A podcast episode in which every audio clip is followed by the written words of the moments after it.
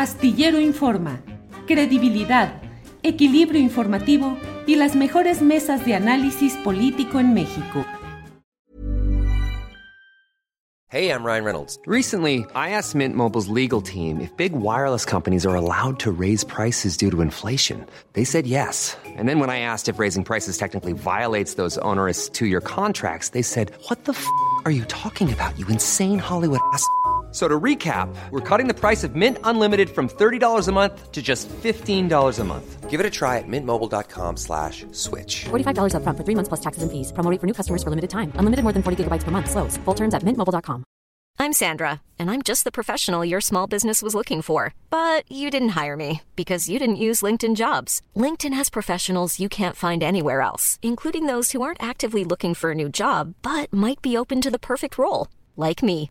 In a given month, over 70% of LinkedIn users don't visit other leading job sites. So if you're not looking on LinkedIn, you'll miss out on great candidates like Sandra. Start hiring professionals like a professional. Post your free job on linkedin.com/people today.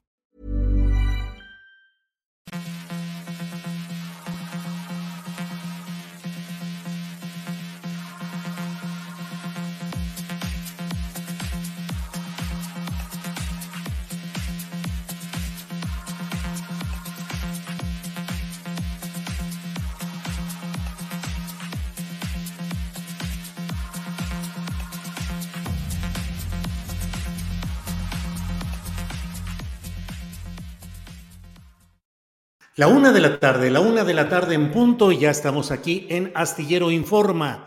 Eh, debo decirle que en esta ocasión estamos transmitiendo de una manera muy improvisada. Le solicitamos que nos disculpe en los problemas técnicos que puedan derivarse, pero Teléfonos de México, Internet Infinitum nos avisó que tendría un servicio de mantenimiento en el área desde donde usualmente transmito y que en esta ocasión tendría que... em, pues eh, que se llevaría unas dos horas cuando menos el servicio de mantenimiento. Así es que vine rápidamente aquí a un lugar denominado La Borra del Café, en una de las varias sucursales que hay en Guadalajara, y me he instalado aquí, aunque hay un cierto eh, eco que les ruego que disculpen, pero estamos transmitiendo aquí improvisadamente. Espero que se escuche bien, que no haya demasiado eco, pero mire, usted sabe que aquí en producciones con lo que hay, salimos adelante siempre como es necesario y poniendo todo el esfuerzo, rápido estamos aquí ya listos para esta transmisión correspondiente al jueves 3 de noviembre de 2022. Así es que muchas gracias por esta por esta ocasión. Suena bien, me dicen aquí. Varias personas dicen suena bien, suena bien, se escucha bien, dice Mar R. Bueno, es la una de la tarde con dos minutos y déjeme decirle que de inmediato, ay, me dice Lulú Hernández Garnica, hubieras transmitido desde la pastelería de Sol Ángel. No, porque llega gente y llega hablando y obviamente pidiendo, haciendo su pedido, y ni modo que les diga ahí que guarden silencio de ninguna manera, o bien nos ponemos a platicar ahí. Bueno, para empezar con nuestro programa de este día, déjeme decirle que vamos a hablar sobre un tema muy interesante que es el de esta gentrificación, cómo la gente de la Ciudad de México está en riesgo o ya está sucediendo el que los desplacen para que puedan llegar los nómadas digitales en el área esta de Airbnb, utilizar cuartos, residencias para rentarlos a nómadas digital, digitales a turismo que viene y se instala durante meses. Y en ese proceso, ¿qué es lo que sucede? De ello vamos a hablar ahora con María Silvia Emanueli. Ella es coordinadora de la Oficina para América Latina de la Coalición para el Hábitat. María Silvia, buenas tardes. Hola, buenas tardes, Julio. Un gusto estar en tu programa. Igualmente, María Silvia, veo que tanto tú como yo estamos en las condiciones técnicas que sean necesarias. Gracias. Exacto.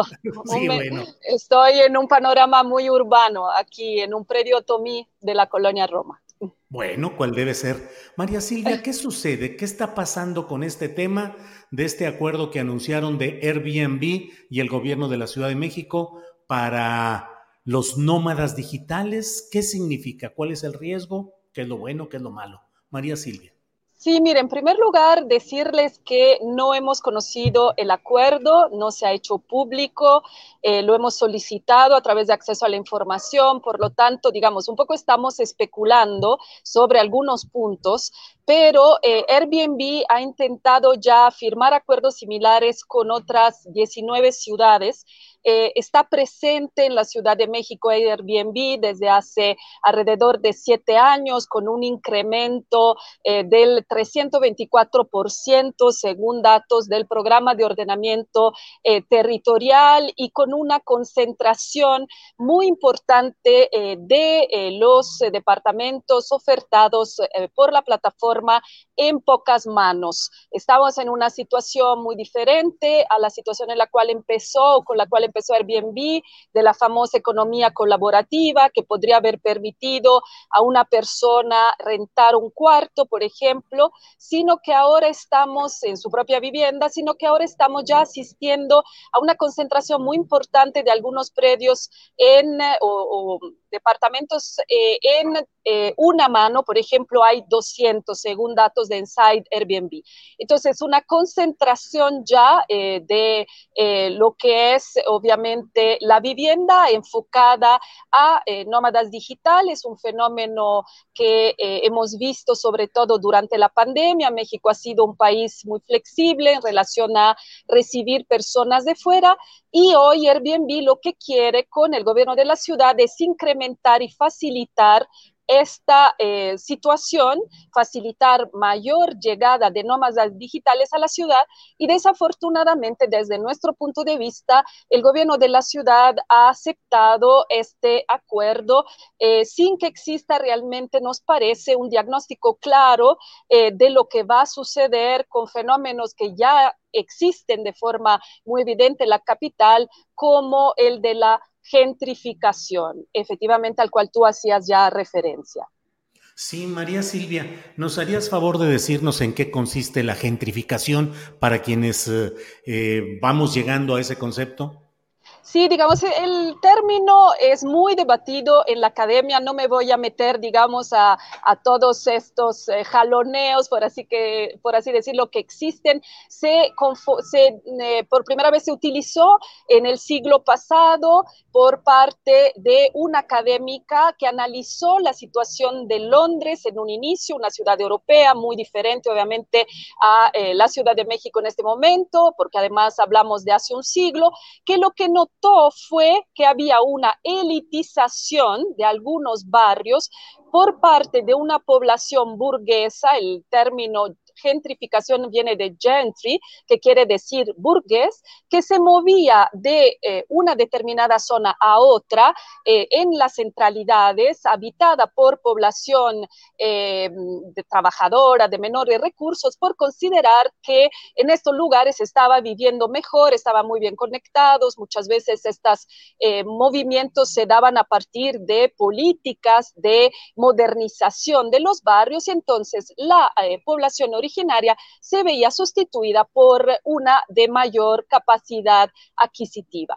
Obviamente hoy estamos en una situación en parte diferente, pero este concepto nos ayuda a hablar mm, todavía del cambio eh, de algunas zonas de la ciudad que efectivamente se debe a, en este caso, presencia muy importante de turistas, sobre todo del norte, que llegan a zonas muy centrales, eh, La Juárez, La Roma y ahora con este acuerdo con Airbnb, el centro histórico, y ahí encuentran una serie de servicios, una serie de situaciones que le parecen atractivos y deciden vivir ahí y lo que hace que poco a poco se incremente el precio de la renta, pero también el precio de los servicios, el precio del predial y que a largo plazo veamos un desplazamiento de la población que ahí vivía en un origen. María Silvia, parece que eso ya está sucediendo. Es decir, he leído muchos reportes de gente que dice que les están solicitando sus uh, habitaciones porque los dueños quieren convertirlo en residencias Airbnb. Hay reportes, eh, digo, nuestra compañera productora que hoy está de vacaciones, Adriana Buentello, alguna vez nos platicaba de que donde ella iba en la Roma, en, la Roma Sur, a comer unas gorditas muy sabrosas con salsa muy picosa, de repente regresó y le dijeron, ya no hay salsa picosa. ¿Por qué? Pues porque los clientes son extranjeros, la inmensa mayoría, y ya no quieren salsa picosa y además ya se le subió el precio al producto porque los extranjeros pagan más. ¿Cuáles son los impactos concretos que ya se están viviendo, María Silvia? Sí, tú tocas un punto muy importante, es un cambio del estilo de vida, o sea, no solo estamos hablando eh, de un aumento en la renta, sino un cambio cultural, un cambio justo en el tema hasta alimentario, del tipo de eh, ofertas que existen en una zona, el tipo de tiendas eh, que se pueden encontrar, porque obviamente el objetivo es el de ser más atractivos por la población nueva que ahí va a vivir. Pero ¿cuál es el problema? Efectivamente, el fenómeno ya existe, las ciudades en general encuentran una gran dificultad, incluso ciudades progresistas, obviamente, o con más razón, porque se preocupan más normalmente por su población, en enfrentar eh, este fenómeno global. Normalmente cuando se dan cuenta de los riesgos provocados por Airbnb, ya lo tienen muy metido. Dijimos 324% creció la presencia de Airbnb desde que se instaló en México hace siete años. Y cada año no obviamente solo a causa de Airbnb, la ciudad expulsa 20 mil personas hacia afuera, hacia el Estado de México, personas que siguen trabajando en esta ciudad y otras 7 mil están eh, obligadas a irse a vivir a asentamientos precarios. Entonces, las ciudades como Barcelona, como París, como Nueva York, pero puedo mencionar muchas más eh, que se han dado cuenta de este fenómeno, quizás un poco tarde, pero cuando se han dado cuenta han decidido intentar implementar una serie de reglamentaciones para por lo menos frenarlo.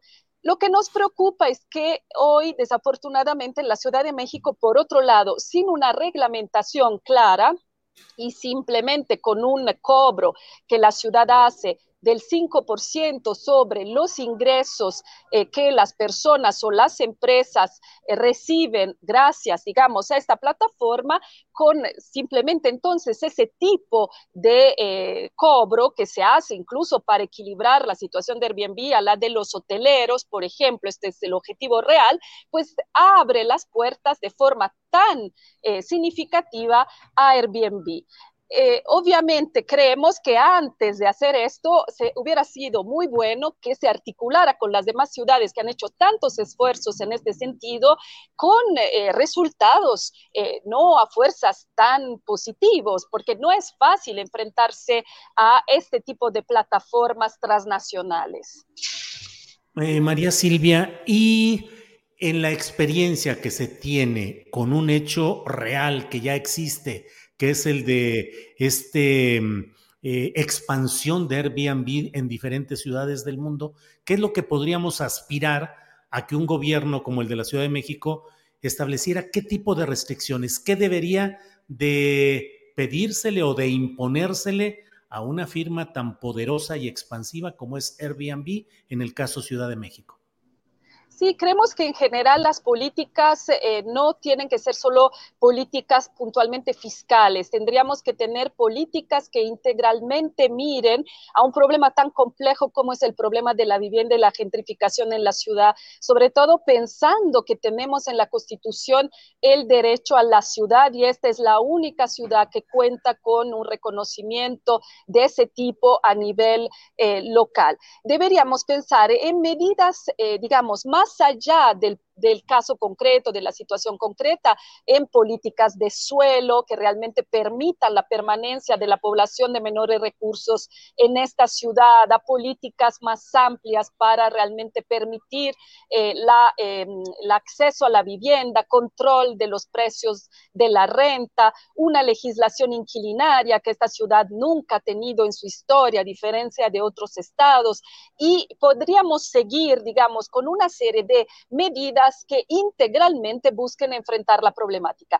En relación específica con Airbnb, que lo que quise decir, digamos, con la primera parte de mi respuesta es que no deberíamos verlo como una situación puntual sin mirar la complejidad más allá, digamos, de la plataforma. De todas maneras, creemos que se debería, por ejemplo, transparentar realmente en un registro las viviendas que son parte de Airbnb, que se eh, ofertan a través de la plataforma, incrementar eh, los impuestos, limitar el número de viviendas que en una cierta zona puede ofertarse en la plataforma para así buscar controlar el precio de la renta en esta determinada zona e incluso eh, establecer, por ejemplo, que se favorezcan la situación de las viviendas, digamos, de ofertar cuartos en vez que viviendas completas. Aquí la situación es totalmente al revés. Tenemos eh, ofertadas sobre todo viviendas completas, lo que hace que se incremente más el costo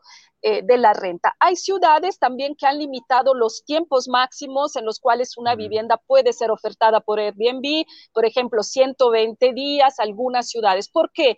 Pues simplemente para no hacerlo tan atractivo y para encontrar justamente una fórmula para limitar el crecimiento exponencial del precio del, alquiler en una ciudad donde no hay un límite a ese precio, ¿no? Eh, entonces, en fin, una serie de situaciones que se deberían contemplar para realmente enfrentar el fenómeno y algunas más puntuales.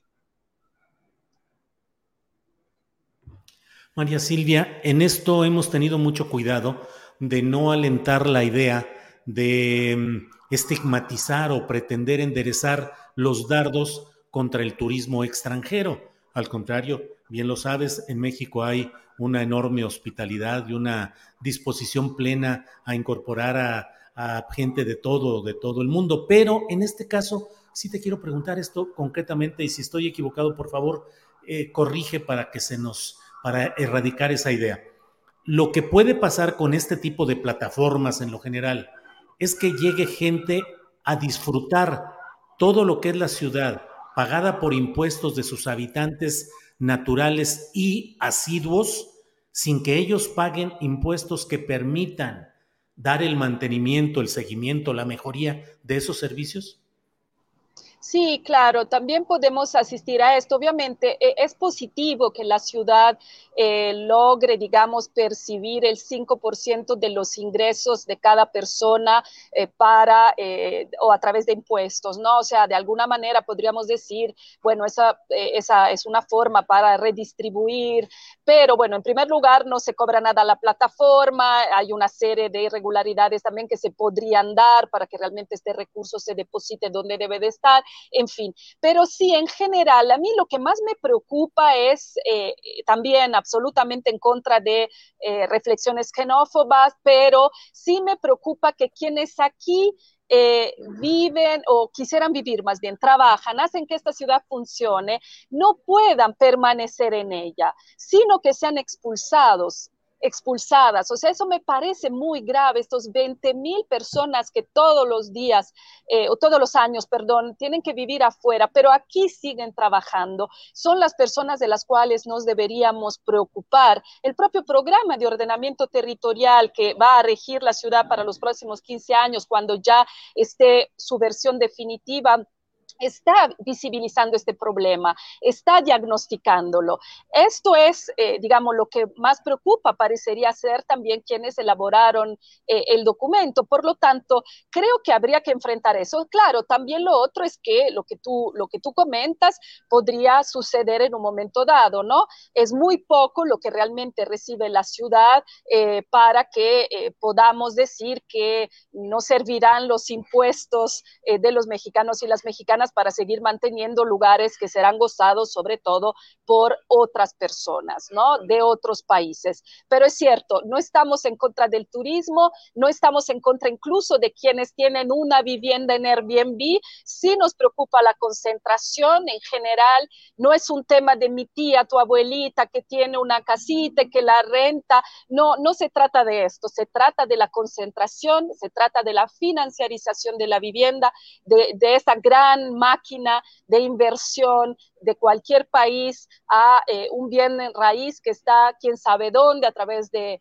eh, las fibras, por ejemplo, aquí entre el capital transnacional. En fin, esta es la preocupación que tenemos y que hemos expresado en un comunicado firmado por 53 organizaciones y 823 personas que se firmó en dos días. Y esto demuestra que hay una preocupación real, me parece, en la ciudadanía que habría que escuchar.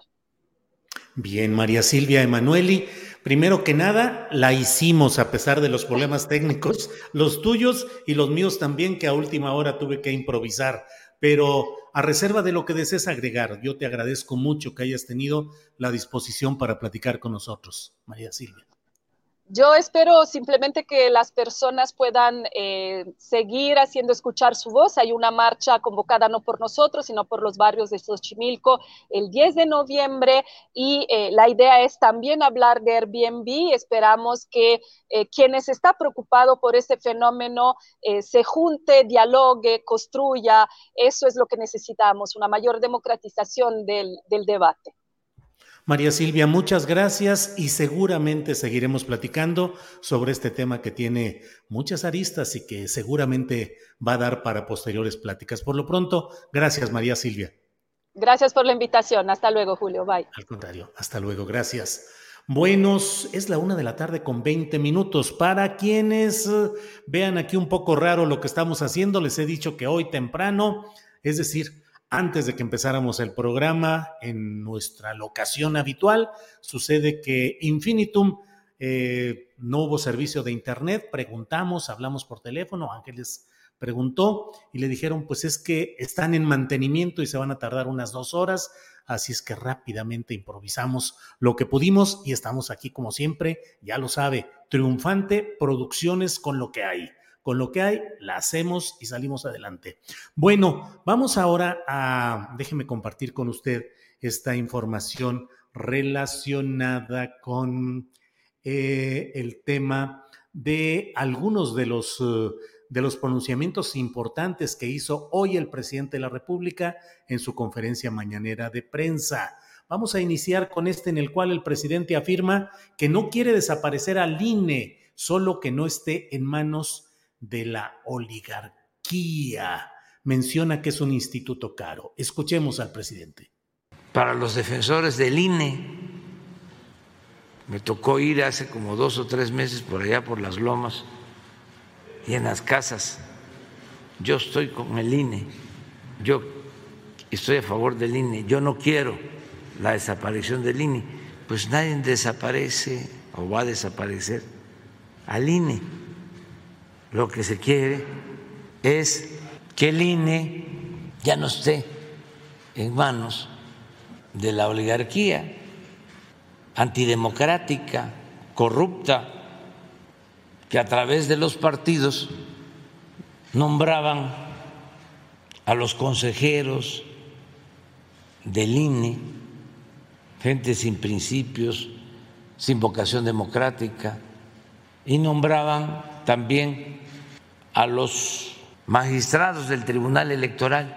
El INE, el Tribunal, significan un presupuesto de 20 mil millones de pesos. Son los organismos más caros del mundo.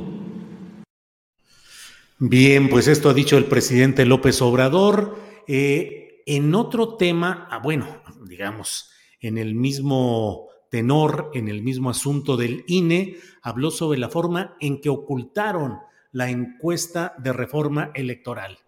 Dijo el presidente López Obrador, el presidente del INE da pena ajena. Escuchemos al presidente. Ayer se dio a conocer de que guardaron una encuesta que ellos pagaron, sí, dos, una creo que a principios de año y otra en septiembre, y no dieron a conocer los resultados. Y como los resultados no les favorecían, ocultaron la información. Y ayer sale el presidente del INE, que da, la verdad, pena ajena, a decir que pues eso era hace dos meses. Pero que ya las cosas, desde luego, han cambiado, porque no estaba en debate todavía el tema de la reforma electoral. Ahora, como está en debate, pues ya se enteraron más gentes, porque cuando hicieron el levantamiento solo se habían enterado el 37%. 27. Sería bueno que hicieran otra. Ahora, igual, porque ya la gente está más informada y seguramente ya cambió, como sostiene el presidente del, del INE. Pues vaya que se ha convertido en toda una discusión y una polémica el asunto de este ocultamiento de las encuestas que se habían realizado en septiembre por parte de Comunicación Social del Instituto Nacional Electoral y que no se habían dado a conocer. Encuestas que han constituido de verdad un relanzamiento, un empuje importante a la propuesta obradorista de mm, reforma electoral. El propio eh, Lorenzo Córdoba ha dado algunas entrevistas y ha puesto este tipo de tweets. Mire, dice, una encuesta mandada a hacer por el INE México hace dos meses mostró, entre muchos otros temas, la percepción de la ciudadanía respecto a la reforma electoral. En ese momento, solo un 27% conocía el contenido de las iniciativas que se discuten en el Congreso. Ya lo he dicho y lo reitero, resulta muy peculiar que ese sea el argumento, decir, en el momento en el que ordenamos hacer una encuesta, solo el 27% de la gente conocía eh, la propuesta en lo general. Yo digo, bueno, si hubieran esperado, no hubieran gastado dinero público para mandar a hacer la encuesta cuando hubiera un conocimiento del 100%, o bien, pues hubieran puesto, lo hubieran dado a conocer de inmediato, diciendo, aun cuando hoy el 27% de la gente no conoce la propuesta. Esta es la fotografía de este momento. Luego puso otros eh, eh, tweets Lorenzo Córdoba. Deje acercarme. Estas encuestas son encargadas por el INE México con regularidad un par de veces al año y son publicadas invariablemente en el portal de transparencia del instituto, que no ha resultado tan exacto lo que dice ahí Lorenzo Córdoba. Dice, después de un amplio proceso de deliberación pública como el que ha ocurrido en estas semanas y al contarse con más información, es normal que se modifique la percepción ciudadana respecto a los temas que se consultan en encuestas de opinión. Pues sí, eso es obvio, obvio, obvio. Las encuestas solamente son una fotografía del momento, nos lo han dicho hasta el cansancio. Son lo que sucede en ese momento, se le toma una fotografía y se le pone una fecha. De que las cosas pueden cambiar más adelante, pues es obvio, si no sería una encuesta anual fija, definitiva e invariable, pues claro que no.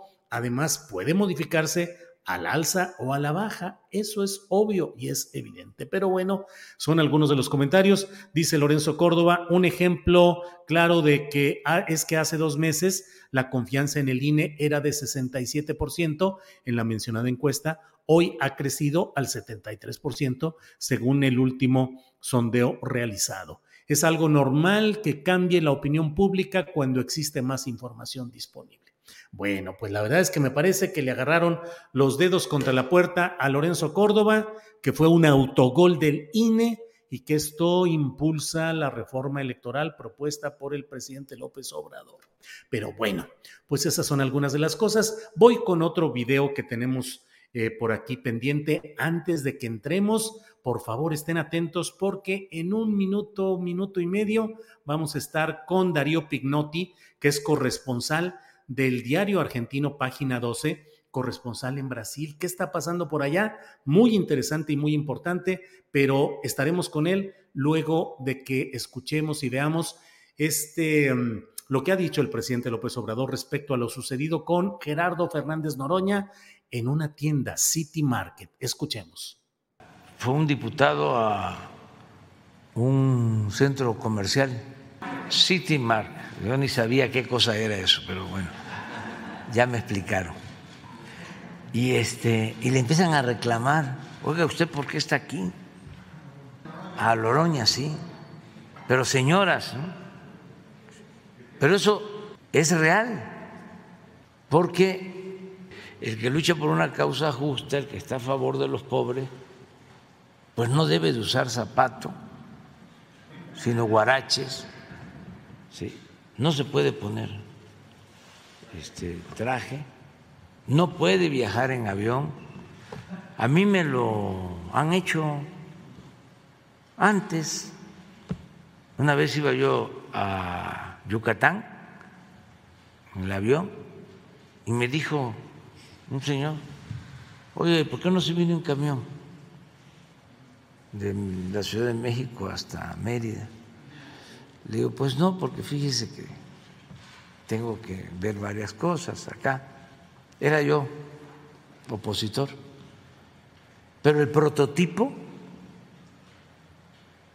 de un conservador, esa es pues, eh, la mentalidad del conservadurismo. Con todo respeto, hay que educarlo, sobre todo porque son muy racistas muy clasistas y no se dan cuenta que discriminan y no se dan cuenta que somos iguales. Pues bueno, no, no, dejo de, no dejo de mencionar el hecho de que volvió a decir Loroña con L y no con N. Bueno, recurrencia en este error intencional, no lo sé, pero según me pareció, dijo otra vez Loroña. Pero bueno, son detalles de la política interna. Vamos ahora, cuando es la una de la tarde con 30 minutos, vamos a ver lo que está pasando en Brasil, porque lo he dicho y lo reitero. Creo que de lo que pasa en Brasil debemos estar muy atentos y aprender, ver lo que sucede, porque pues forma parte del conjunto de la lucha latinoamericana en que hay posturas que luego llegan a extremos como que como el que creo que estamos viendo en Brasil. Para ello está Darío Pignotti, a quien saludo con gusto. Darío, buenas tardes. Buenas tardes, Julio. Muchas gracias por convidarme a tu programa. Al contrario, Darío, aprecio mucho que estés con nosotros porque sé que estás en el mero centro de la acción de lo que está pasando allá en Brasil. Ha habido muchos eh, em, análisis y polémica acerca de esta forma de resistencia del bolsonarismo que ha tomado eh, puntos, se ha instalado en carreteras para obstruir el libre tránsito y ha habido manifestaciones ante cuarteles pidiendo que el ejército impida que Lula da Silva tome posesión de la presidencia de Brasil e incluso ayer en este estado eh, tan especial de Brasil, eh, donde hubo en San Miguel de Oeste, del Oeste, donde hubo este acto en el cual pues se ve las personas al menos extendiendo el brazo derecho al frente como en un saludo nazi. ¿Cómo van las cosas, Darío, por favor? A esta hora, Julio, todavía hay un campamento de neonazis o de ultraderechistas instalado aquí en Brasilia frente al cuartel general del ejército, eh, demandando que las Fuerzas Armadas realicen una intervención federal, es apenas un eufemismo para decir un golpe de Estado, que tendría como referente, como jefe, al capitán retirado del ejército y ahora mm, derrotado en los comicios del domingo pasado, Jair Bolsonaro. Sí, fueron desde el domingo cuando Lula venció por muy estrecho margen a Bolsonaro en el balotaje donde obtuvo el 50,9% de los votos contra el 49,1%, hasta más o menos la noche de ayer, Brasil vivió, no sé si al filo de la democracia, pero momentos de mucha zozobra, hasta que el propio Bolsonaro, como quien fuera un capitán rebelde, algunos lo, lo, compararon con ello, apareció en un video vestido con una sudadera azul como la de los comandos militares, pidiéndole a sus insubordinados que dejen de bloquear las carreteras. Fueron centenas de bloqueos, Julio, y muy bien organizados, fueron estratégicos. No se trató de una multitud de personas, pero sí de personas ubicadas en puntos claves. Por ejemplo, interfiriendo en, la, en el tránsito entre las dos ciudades más importantes de Brasil, San, San Pablo y Río de Janeiro, o evitando el transporte de personas y de mercaderías que salen desde acá, desde la capital, que está rodeada por cuatro carreteras federales.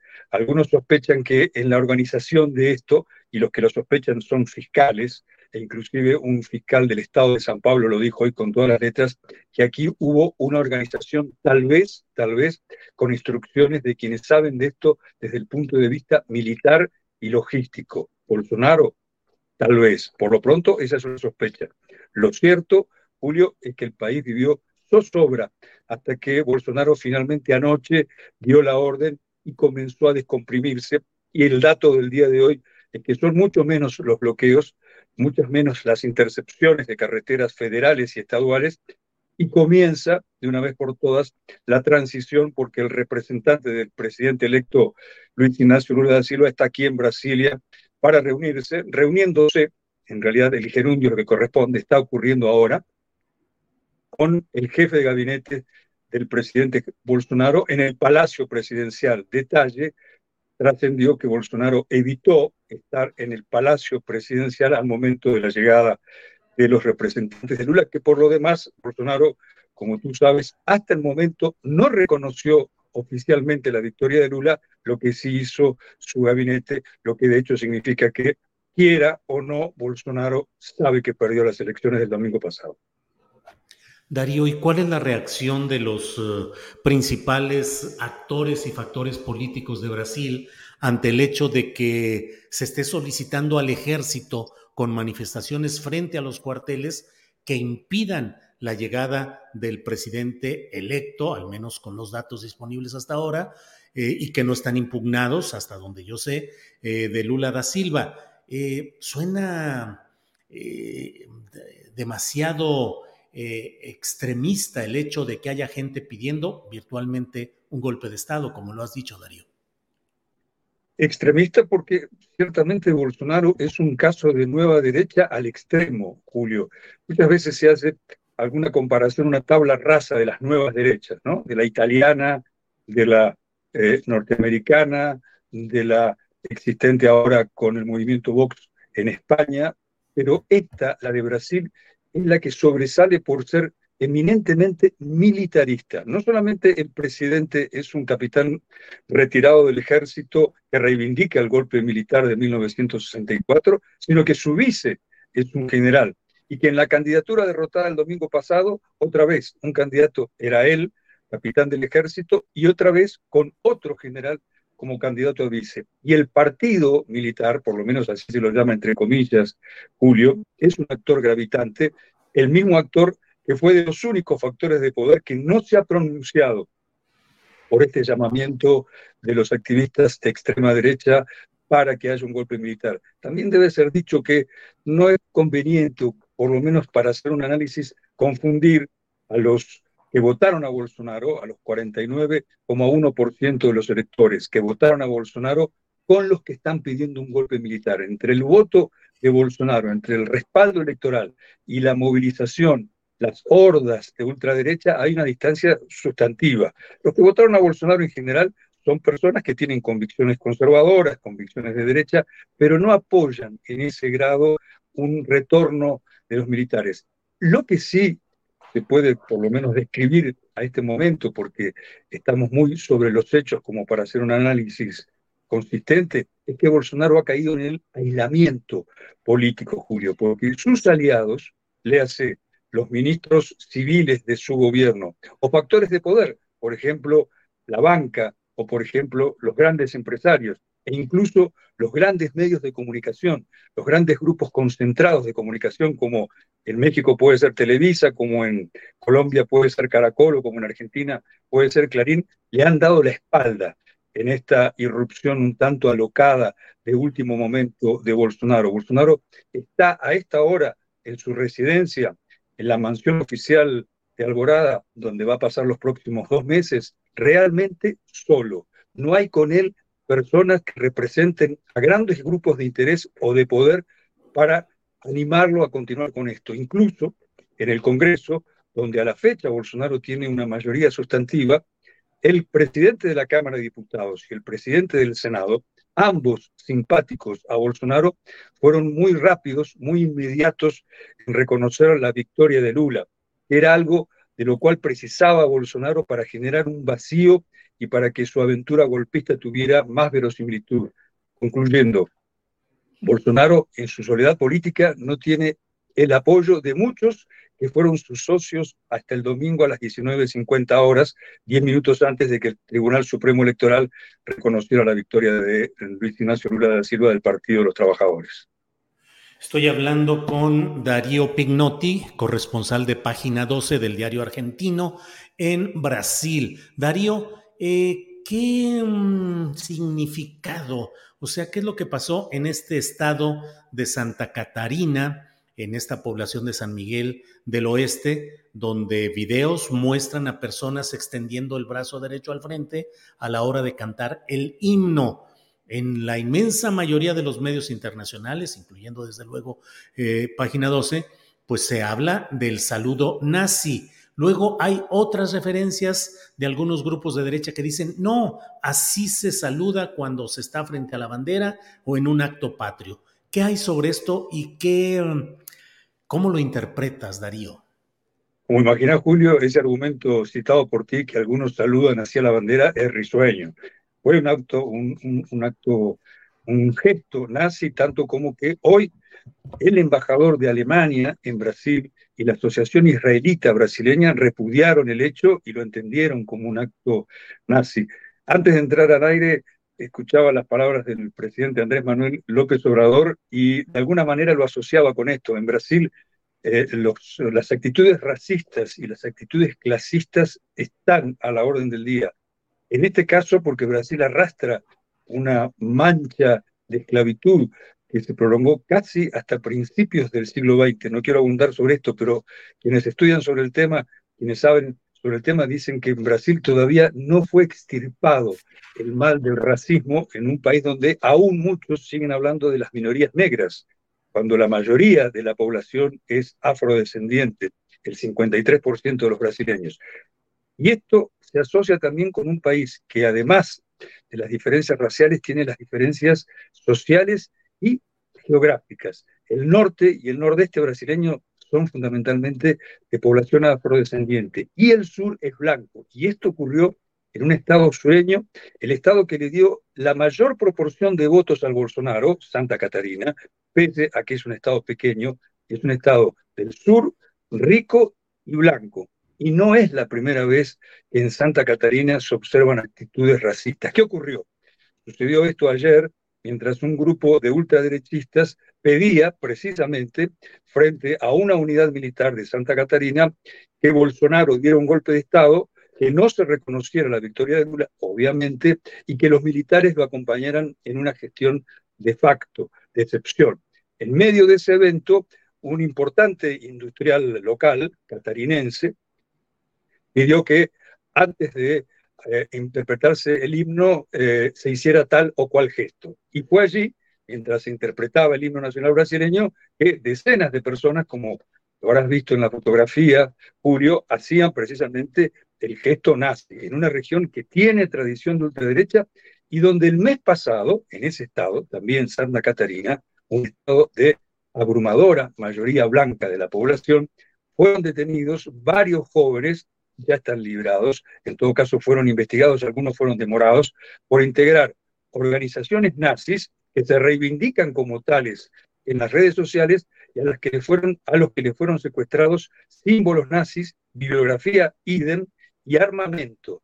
De manera que este es un correlato de todo este movimiento de la ultraderecha brasileña que pese a que el gobierno de Bolsonaro tiene sus días contados institucionalmente, acabará el primero de enero próximo, no acabará, esto sí, ni el movimiento bolsonarista, ni el liderazgo de Bolsonaro sobre ellos, ni los grupúsculos nazis que por otra parte han crecido mucho al calor del bolsonarismo. Y si tú observas, el propio Bolsonaro, alguien que cuida muchísimo su coreografía, sus gestos, no pocas veces saluda con la mano derecha en alto. Esto lo hizo desde su campaña electoral, cuando al principio los cronistas lo observábamos y no entendíamos muy bien si era o no era lo que imaginábamos. Con el correr de los cuatro años o casi cuatro años de su gobierno, comprendemos que sí, que es eso. Bolsonaro es alguien que hace guiños al nazismo. Por otra parte, durante su gobierno ha habido hechos concretos en los que eh, manifestó o dejó ver aproximación con el nazismo puro. Bolsonaro recibió en persona a la nieta del último jefe de gobierno del Tercer Reich, así como lo escuchas, una alemana que es la nieta de... ¿Perdón? No, no, nada, nada. Ah, eh, eh, la nieta del ministro de Hacienda, de Economía de Hitler, que una vez eh, ocurrido el suicidio de Hitler, asumió las riendas en la gestión del gobierno hasta la rendición final. Esta mujer, que además es una importante líder del nazismo alemán y es diputada, estuvo en Brasil. Cuando llegó, muchos creyeron que venía a encontrarse con grupos marginales o para tratos, relaciones con alguna, y no. Se reunió con el hijo de Bolsonaro, Eduardo, uno de los hombres responsables de las relaciones internacionales del actual presidente y muy vinculado al publicista norteamericano Steve Bannon, aquel que fuera asesor de Donald Trump, con eh, una diputada directa de Bolsonaro, una de las responsables de la política legislativa de Bolsonaro, y con el propio Jair Bolsonaro. Hay una fotografía de los tres muy sonrientes, la diputada y heredera casi sanguínea del nazismo alemán, su esposo y Bolsonaro, en el Palacio de Gobierno, de manera que eh, estos no son ni gestos curiosos ni anécdotas, son parte ni anécdotas, son parte de una realidad, la de un Brasil de ultraderechizado que no va a acabar con la llegada del gobierno democrático de Luis Ignacio Lula da Silva, probablemente Julio. Darío, te agradezco mucho todo este análisis, reporte, los datos que nos compartes. Cierro solo preguntándote o comentando, ¿esto añade lo que estamos viviendo, esta exacerbación social, esta exaltación de los grupos de extrema derecha? pues añade dificultades a la de por sí complicada situación política de Lula da Silva con un Congreso federal que no le es eh, mayoritario a su favor y con estados importantes que son gobernados por sus grupos opositores. Eh, complicado el camino institucional venidero para Lula da Silva, Darío. Definitivamente, Julio, Lula va a tener un camino complicado desde la hora cero, ya desde el día de hoy, cuando se inicia una trabajosa transición hasta el 31 de diciembre, no será sencillo, tanto como que el propio Lula, en la noche del domingo pasado, ante decenas de miles de personas que lo vivaban, poco después de ser electo, él dijo con toda franqueza, Lula con ese estilo muy directo, muy popular, muy auténtico, su voz ronca y sus gestos de estornero mecánico, dijo, estoy muy contento, pero estoy muy preocupado por la transición. Y también, esto lo dijo Lula, probablemente por el gobierno que deberá llevar adelante. Tendrá un Congreso completamente adverso, tendrá un Bolsonaro atrincherado, queriendo no hacer oposición, sino desestabilizar, y tendrá factores de poder que difícilmente le respondan incluso dentro del Estado. Primero, las Fuerzas Armadas.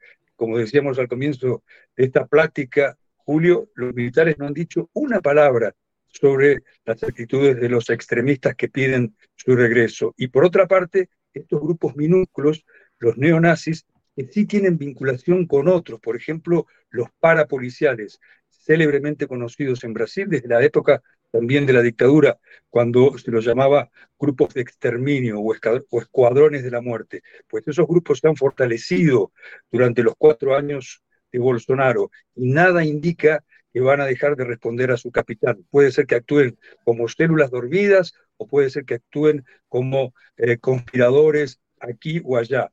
Un dato que corrió por estos días y que por lo pronto es un rumor.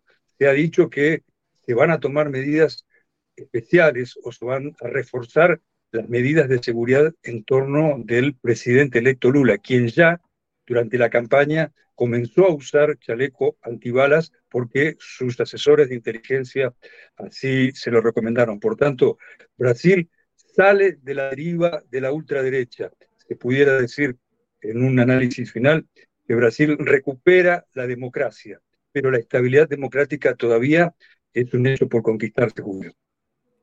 Vaya, vaya. Pues eh, Darío Pignotti, a reserva de lo que desees agregar, yo aprecio mucho que nos hayas regalado parte de tu tiempo en esta complicación de tanta información galopante que está sucediendo en Brasil y como siempre te agradezco que hayas estado con nosotros, Darío. Julio, el agradecido soy yo y quedamos a la orden. Gracias, Darío Pignotti. Hasta luego. Gracias. Bien, pues eh, es la una de la tarde con 49 minutos y estamos, acabamos de terminar de hablar con Darío Pignotti, el ex corresponsal del diario argentino Página 12 en Brasil. Así es que le agradecemos, le hemos agradecido el que haya estado con nosotros y la verdad es que es muy importante lo que nos ha dicho. Creo que necesitamos atender, observar lo que está pasando en Brasil porque muchas cosas eh, relevantes podemos encontrar respecto al comportamiento de la derecha, de la ultraderecha, del golpismo. Abiertamente están solicitando que haya un impedimento militar para que no tome posesión Lula da Silva como presidente de Brasil, que el ejército mantenga a Bolsonaro en el poder. Hay manifestaciones en estos momentos, eh, centenares de personas frente a cuarteles de diferentes partes de Brasil haciendo este tipo de exigencia. Abiertamente, un golpe militar es lo que están solicitando. Bueno, veo por ahí todavía que hay quienes dicen, bueno, ¿y por qué ahora con fondo negro y con el micrófono en la mano? Pero es que, como he dicho, Internet Infinitum le dio mantenimiento al área donde vivo acá en Zapopan y nos quedamos sin Internet. Entonces, corriendo y con la muy diligente actuación de Ángeles, eh, pudimos eh, instalarnos por acá para eh, pues hacerlo con la rapidez necesaria. Bueno, es la una de la tarde con 50 minutos. Nos queda por ahí todavía un, un video que vamos a compartir con usted de otro tema que abordó hoy el presidente López Obrador, quien habló sobre el bloqueo a Cuba por parte de Estados Unidos. Reiteró que es una medida inhumana. Escuchemos lo que dijo el presidente.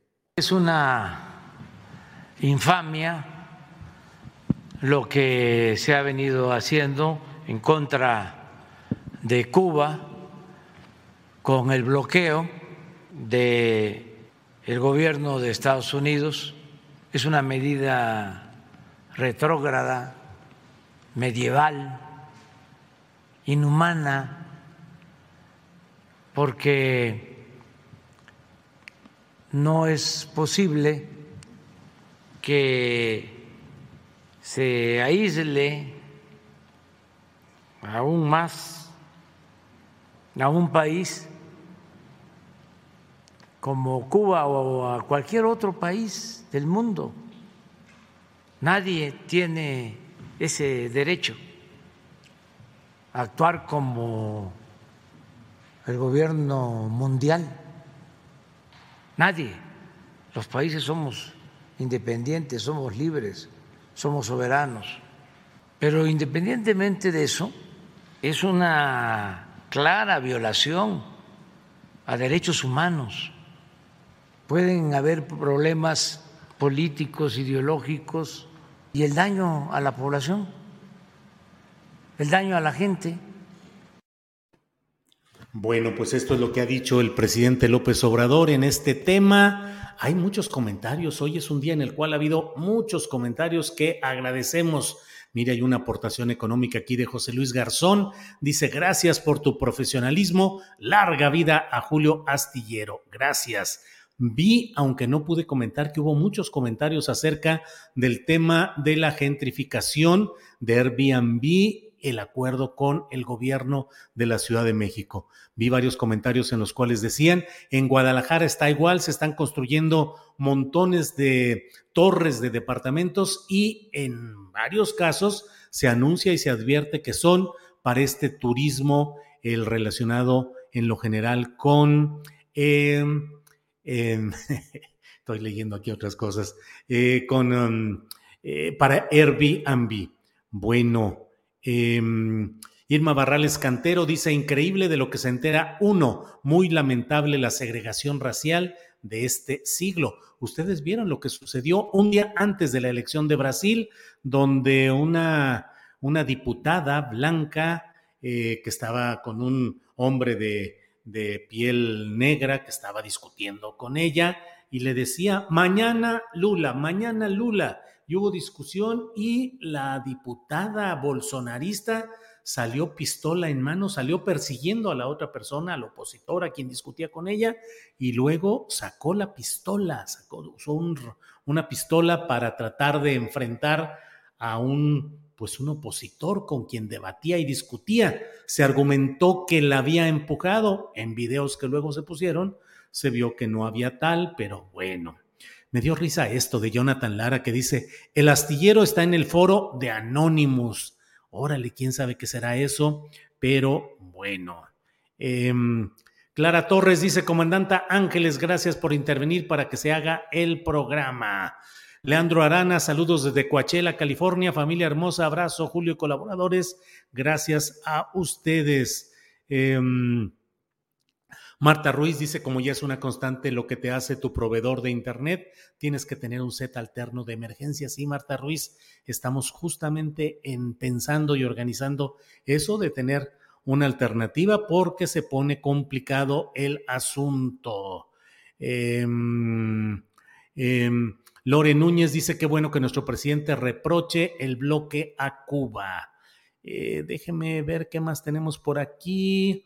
Eh, mm, gracias a todos por sus likes y sus donativos, dice Frida Beatriz. Ya saben que no nos molestamos y ponen los likes que permiten que se active de una mejor manera el buscador de YouTube para que puedan encontrarse y difundirse nuestro programa. Muchas gracias, gracias, gracias. Em, eh, ah, Julio está en el estudio de Anónimos, ¿o qué? Es lo mismo. Jonathan Lara, buen punto. Efraín Bernal, dice eh, Romel Andrade. Efraín Valiente dice, don Julio parece que está en un búnker. Estoy en una cafetería de la cadena eh, La Borra del Café que hay muchas aquí, al menos en la zona metropolitana de Guadalajara.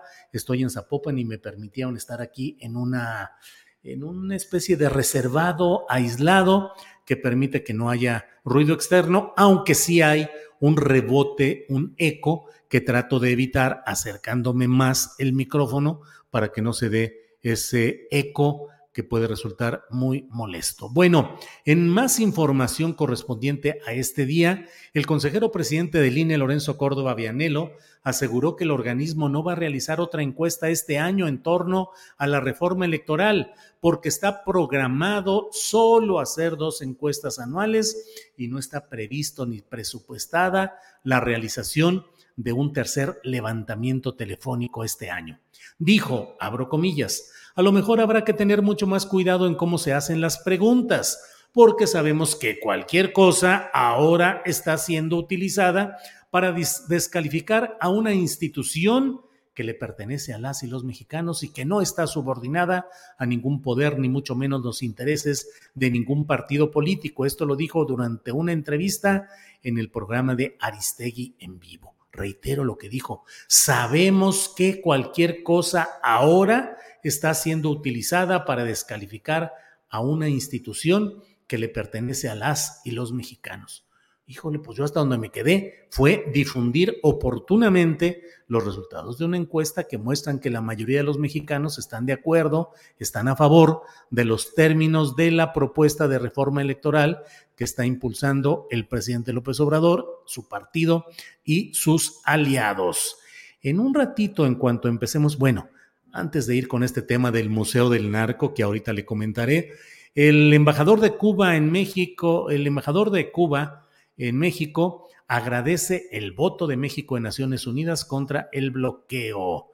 Eh, luego de que México votó este jueves a favor de la resolución de la Asamblea General de la ONU, el embajador Marcos Rodríguez Costa agradeció al país y al presidente López Obrador por su apoyo al pueblo cubano dijo el embajador Rodríguez Costa.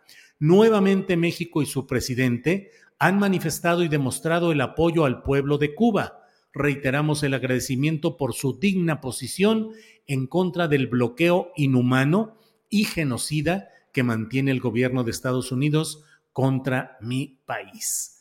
Bueno, pues son algunos de los comentarios que tenemos.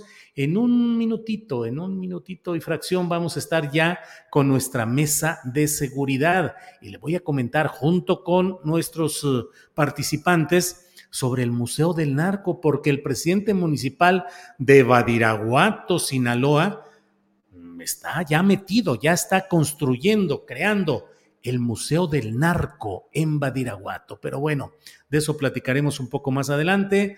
Mientras tanto, le voy a pedir a, Andrés Ramírez que nos ayude poniendo un promocional y terminando el de inmediato vamos con la mesa de seguridad de este jueves 3 de noviembre.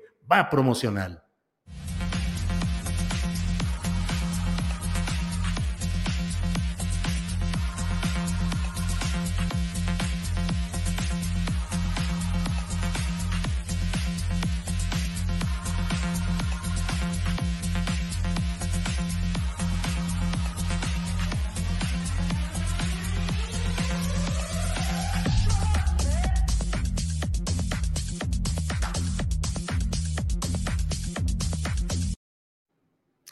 Bien, aquí seguimos. Arturo Lechuga Lozano dice, unos likes solidarios, compañeros.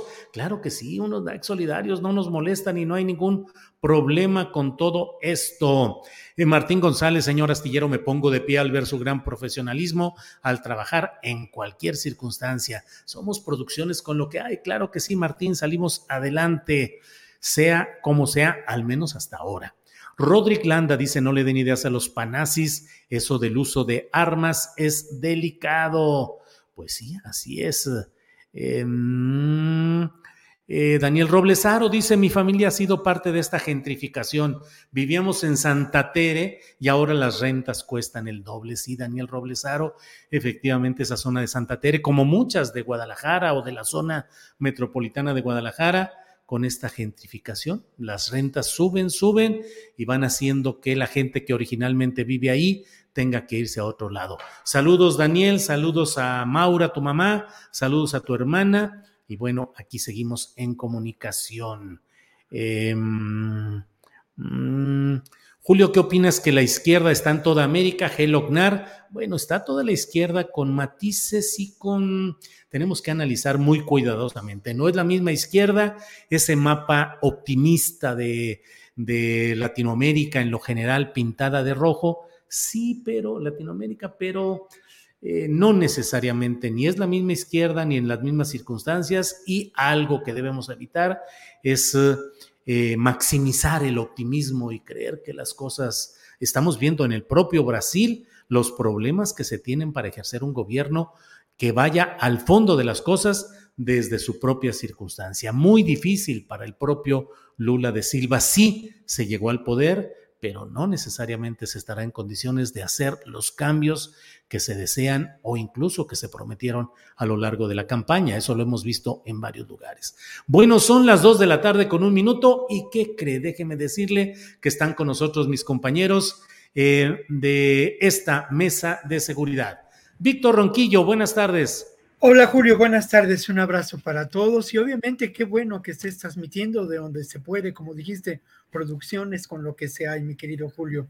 Así, así tiene que ser y así debe ser. ¿eh? Así debe ser, Víctor. Tú lo sabes, lo sabemos todos que, bueno, salimos adelante. Guadalupe, buenas tardes, Guadalupe Correa Cabrera. Hola, muy buenas tardes, Julio. ¿Cómo estás, Víctor? Este, un placer estar con ustedes otro jueves. Eh, este, eh, y bueno, como tienes aquí el, micrófono muy, interesante. bueno, Guadalupe, otra vez eh, Ricardo Ravelo está haciendo que sus seguidores y admiradores, que son muchos, digan, ¿dónde está Ricardo Ravelo? Es que se le atravesó otro problema de tipo profesional, de horario, de agenda, y no nos avisó que no podría estar hoy con nosotros. Eh, lo veremos seguramente la próxima semana. Le enviamos saludos pero bueno, para que los seguidores no digan que o hay censura o que estamos impidiendo la voz de Ricardo, que siempre es bienvenida, pero aquí estamos ya puestos. Bueno, antes de entrar con otros temas eh, eh, referidos a lo que es esta mesa de seguridad, déjenme, déjenme compartir con ustedes lo que hay sobre este tema. Eh, el presidente municipal de Badiraguato, Sinaloa, eh, José Paz López Elenes, propuso la creación del Museo del Narco en Badiraguato. Dijo que para atraer el turismo, dijo, es posible que podamos tener un museo del narcotráfico. No estamos cerrados aún a ningún tema. Aún no estoy seguro qué figuras se podrían encontrar. Escucharemos a los especialistas de los museos. Será una inversión. Sobre eso puse incluso un tuit que ahorita eh, Andrés puede compartir, porque puse esto. La narcocultura es una realidad, espejo de lo que sucede en México, pero resulta aberrante que se esté construyendo en Badiraguato, Sinaloa, un museo del narco como obra pública, según ha anunciado el presidente municipal, José Paz López Elenes. Podría constituir apología del delito. ¿Qué opinas sobre este tema, Guadalupe Correa Cabrera? Absolutamente. Eh, me parece muy pertinente tu tweet, me parece muy pertinente tu comentario, porque si bien hemos dicho en esta mesa que no todo es narcotráfico, que esto se ha este, dimensionado de otra forma, realmente tenemos diferentes, eh, diferentes formas de entender la delincuencia organizada, que no todo está vinculado al tráfico de drogas, pero su origen y su vinculación, la, vinculación de, diferentes elementos criminales al, tráfico de drogas, porque es una cuestión transnacional, por las rutas, por, los incentivos y por esta oligopolización, este, las estructuras criminales derivado de la prohibición de las drogas, pues obviamente han generado este, estructuras hiper eh, violentas. Esta violencia, este, esta actividad que claro que tiene que ver con el hecho de que la juventud se le queda debiendo a la juventud en un país en el cual no se han generado hasta hoy las, las oportunidades. Y no estoy hablando de, gobiernos en particular, estoy hablando de un proceso en el cual hemos quedado de, de, ver a los jóvenes que no se han atacado de raíz los problemas de desarrollo, pero sin embargo esto ataca a toda la sociedad en su conjunto, haciendo una apología del narco, haciendo un museo como si fuera esto parte de lo que es el mexicano, creo que abonamos a esta narrativa perversa de los estadounidenses que quieren hacer ver que los mexicanos somos una cultura del narcotráfico, que el narcotráfico está en todo lo que hacemos, en todo lo que somos e inclusive en nuestra historia. Y no solo eso, recuerdo cuando los Zetas empezaron a dejar cabezas, ¿no? Aquellos estadounidenses que hablaban de las cuestiones del narcotráfico relacionado con esta nueva organización que había surgido, que desmembraba, que descabezaba, decían, no, pues es que los aztecas descabezaban, eh, y con una, con una ignorancia tremenda, pero haciendo toda esta similitud, ¿no? Esta, este, esta comparación y, adscribiéndonos características de muerte, de descabezamiento, de salvajismo, de barbarie. Y este, esta, esta cuestión me parece una cuestión de muy mal gusto y en un lugar donde pues hay un centro neurálgico de operaciones del cartel de Sinaloa. Yo no sé a quién se le ocurrió y yo no sé si esto va a continuar, ¿no? Con todos los viajes que hace el presidente de México a esa región. Este, yo no sé de qué, se está, de qué se trata esto, ¿no? Todos estamos como que abonando a la discusión como si todo esto fuera parte de la cultura del mexicano. Me parece, me parece tremendo esto, me parece muy, muy, muy desafortunado y deleznable.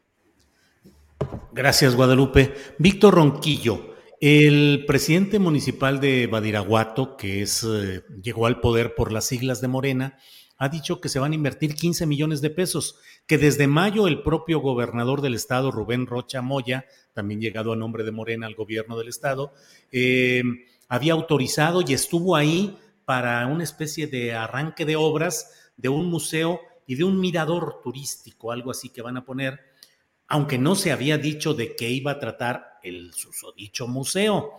Ha dicho el presidente municipal que eh, no se va a negar a nadie, que todo mundo sabe quiénes son los personajes que han nacido ahí en Badiraguato y que no es cuestión de negar nada a nadie y que va a haber objetos y que va a haber relatos, eh, no sé, que se va a recurrir a expertos museísticos para hacer una narrativa de lo que han sido esos personajes y también, dice él, del daño que se puede causar o se causa a la salud y a la convivencia social.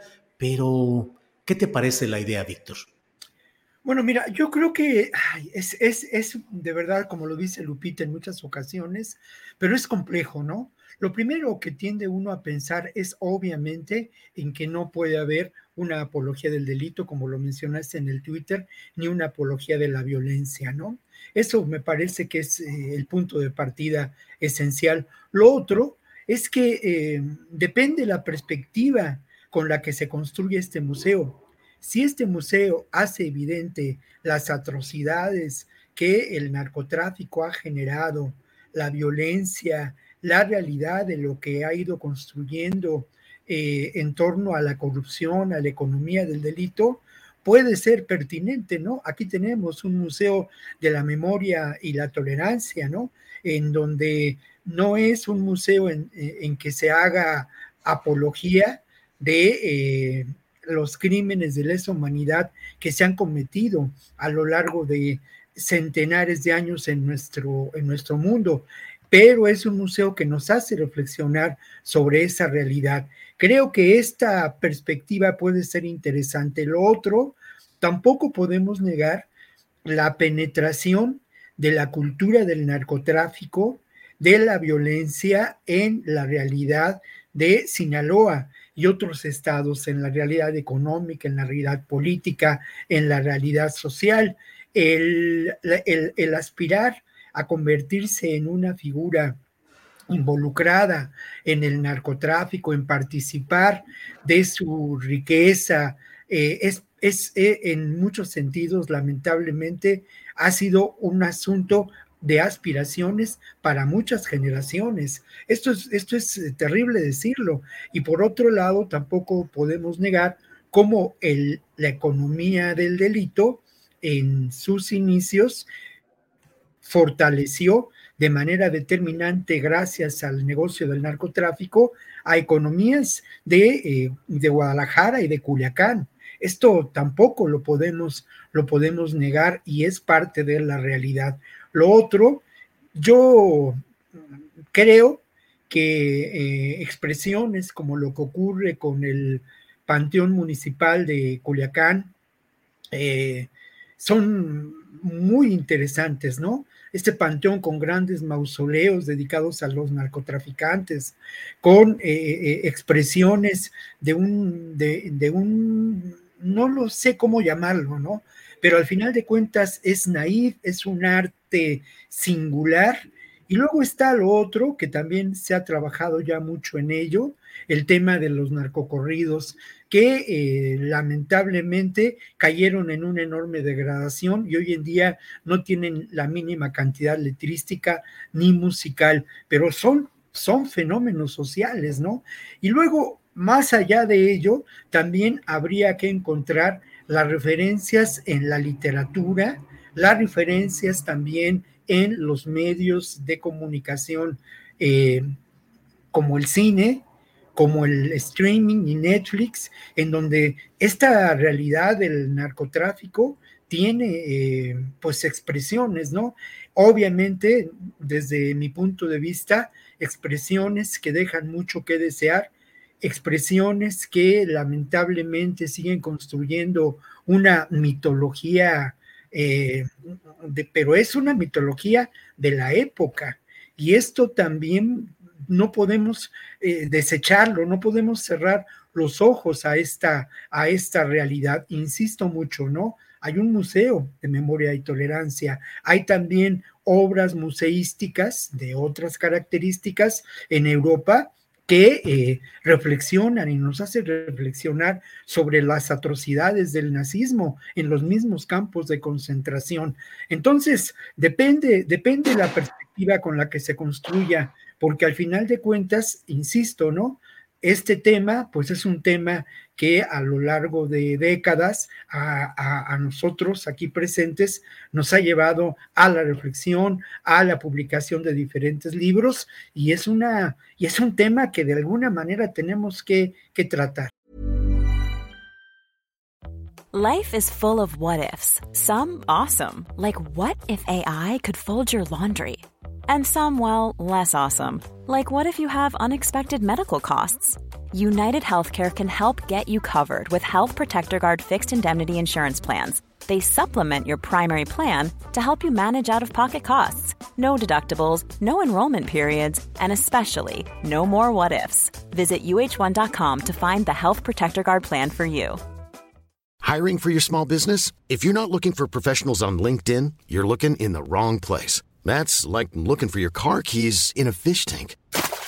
LinkedIn helps you hire professionals you can't find anywhere else, even those who aren't actively searching for a new job but might be open to the perfect role. In a given month, over 70% of LinkedIn users don't even visit other leading job sites. So start looking in the right place. With LinkedIn, you can hire professionals like a professional. Post your free job on linkedin.com slash people today. Bien, bien, bien. Bien, gracias. Eh, pues, uh, Lupita, Guadalupe. Sí, yo quiero decir algo. Sí, es que, adelante, es que a, mí, adelante. a mí este tema sí me, sí me, sí me pone como muy, muy, muy, este, no, no, no sé cómo explicarlo. Mira, yo entiendo como dice Víctor, y entiendo, por ejemplo, cuando fui a Culiacán, donde está Malverde, ¿no? La tumba de Malverde, Sí. y entiendo lo que significa la, narcocultura. Exactamente, sí, sí, sí, yo, yo vi todo esto, entiendo la narcocultura, pero la forma en la que este presidente municipal de Badiraguato, Morena, este, está planteando esta idea, cuando empieza a transformarse el narcotráfico de, de- de otras maneras, ¿no? Es, es una economía, claro que es una economía, así, se, así comienza, también implica recursos, el narcotráfico como tal, pero ha tenido ya un cambio, una evolución tan compleja y eso ha representado la muerte de muchísimas personas en el país y la extensión de modelos violentos, de formas de ejercer la violencia, de extracción de rentas, de extracción de vidas, de, de forma de, de vida para los jóvenes que terminan muertos. O sea, lo que significa esto en el contexto de este eh, presidente municipal que quiere presentarlo ni siquiera como una forma de expresión cultural en, alguna, en algún momento o en algunas, algunas sociedades que vivieron a, la par, ¿no? En, el, caso de, de Culiacán, de Sinaloa, de algunas ciudades en Sinaloa, lo entiendo en ese sentido, pero no es, el, no es la visión que se le está dando ni la forma en la que se está presentando y si es una apología del narco, y si estamos haciendo una apología y estamos haciendo un museo para ver cómo esto es parte de nuestra cultura, estamos apoyando la cultura de la muerte, la cultura del delito, y esto es muy, muy, muy delicado si nosotros vemos cuál es realmente esta, eh, esta, eh, eh, este diálogo y esta presentación, ¿no? De lo que se va a querer hacer con este museo. Me parece hacerlo superficial, este, minimizar los riesgos y me parece, muy, como dije, muy desafortunado. Sí, Gracias. Sí, Víctor. Sí, mira, yo este, solamente en relación a lo que dice Lupita con mucha razón, y yo veo el oportunismo político de este personaje, su falta de claridad en este propósito, pero creo que es un momento donde precisamente podríamos, algunos de nosotros dedicados a, esto te- a estos temas, sobre todo las personas que se dedican allá en la Universidad Autónoma de Sinaloa a reflexionar seriamente sobre esto, los periodistas podríamos hacernos presentes y exigir una, una visión particularmente interesante, una, una versión desde una perspectiva que analice el tema de fondo, que lo entienda y que de alguna manera aluda a lo contrario, ¿no? Aún nunca más la violencia, ¿no? Y bueno, aquí está la, la- lo que dice, lo voy a citar del Reforma, para mostrar el oportunismo político de este personaje y la ingenuidad, una ingenuidad que, de la que hay que dudar, ¿eh? porque, porque realmente eh, eh, es eh, una expresión por demás, si me permiten el término un poco clasista y racista, ladino, ¿no? Pero dice, no podemos negar nuestra historia, tenemos que reconocerla y sobre esa base vamos a trabajar, ¿ok? Sobre esa historia. Vamos a ver qué tenemos que decir, qué vale la pena decir y cómo decirlo. Es posible que podamos tener un museo de narcotráfico. No estamos cerrados a ningún a ningún tema. Todos los temas vamos a escuchar. Bueno, pues eh, ahí está, ¿no? Entonces, eh, ¿qué vamos a tener? Una versión de, de narcocorrido y de apología de la violencia, como ocurre con las, eh, los narcocorridos actuales de los grupos que cada vez son más y cada vez son, más, son malos, o vamos a tener la posibilidad de la construcción de un espacio donde, se reflexione sobre esta realidad. Es, es el momento, ¿no? También de, generar por ahí una, una discusión. Sí, Víctor. Em, ahora, a mí se me hace que un museo crítico, del narco en Badiraguato no dura 24 horas, digo, en el momento en el que... Bueno, bueno, lo que pasa es que ahí estaría precisamente el ejercicio y la construcción de una dinámica social que llevara a una toma de conciencia. Y, y, fíjate, es el gran tema, ¿no? Para una novela, el, el, plantear un museo crítico que de alguna manera convenza a mucha gente en Sinaloa de que tenemos que reflexionar sobre el narco. Ahora, ahora ojo, ¿eh? Yo creo que el gran tema y uno de los graves problemas, como ya lo decíamos en muchas ocasiones, tiene que ver con el prohibicionismo, ¿no? Y es ahí uno de los espacios de reflexión. Lo otro, tampoco podemos negar, y eso de manera entrecomillada, porque al final de cuentas, la gestión de estos varones del narco ha, ha sido la gestión en términos reales de la gobernanza de los señores feudales, los beneficios que han llevado económicamente a comunidades total de la violencia, ¿no? Lo mismo en, en Michoacán. Eh, eh, y también en, algunas, en algunos barrios de ciudades fronterizas, pero ese es un gran tema. Y obviamente, pues también era, eh, digamos, así como, como tenemos la tarea pendiente de la construcción de la Comisión de la Verdad en términos de la guerra sucia y de una transformación de la narrativa en términos de los desaparecidos y de los, 40, de los 43 desaparecidos, pues también aquí tendríamos un impulso para una gestión de un museo, como lo tú le llamas acertadamente, Julio, crítico, ¿no? Sobre el narcotráfico. Ahora sí, Guadalupe, a reserva de lo que tú dices.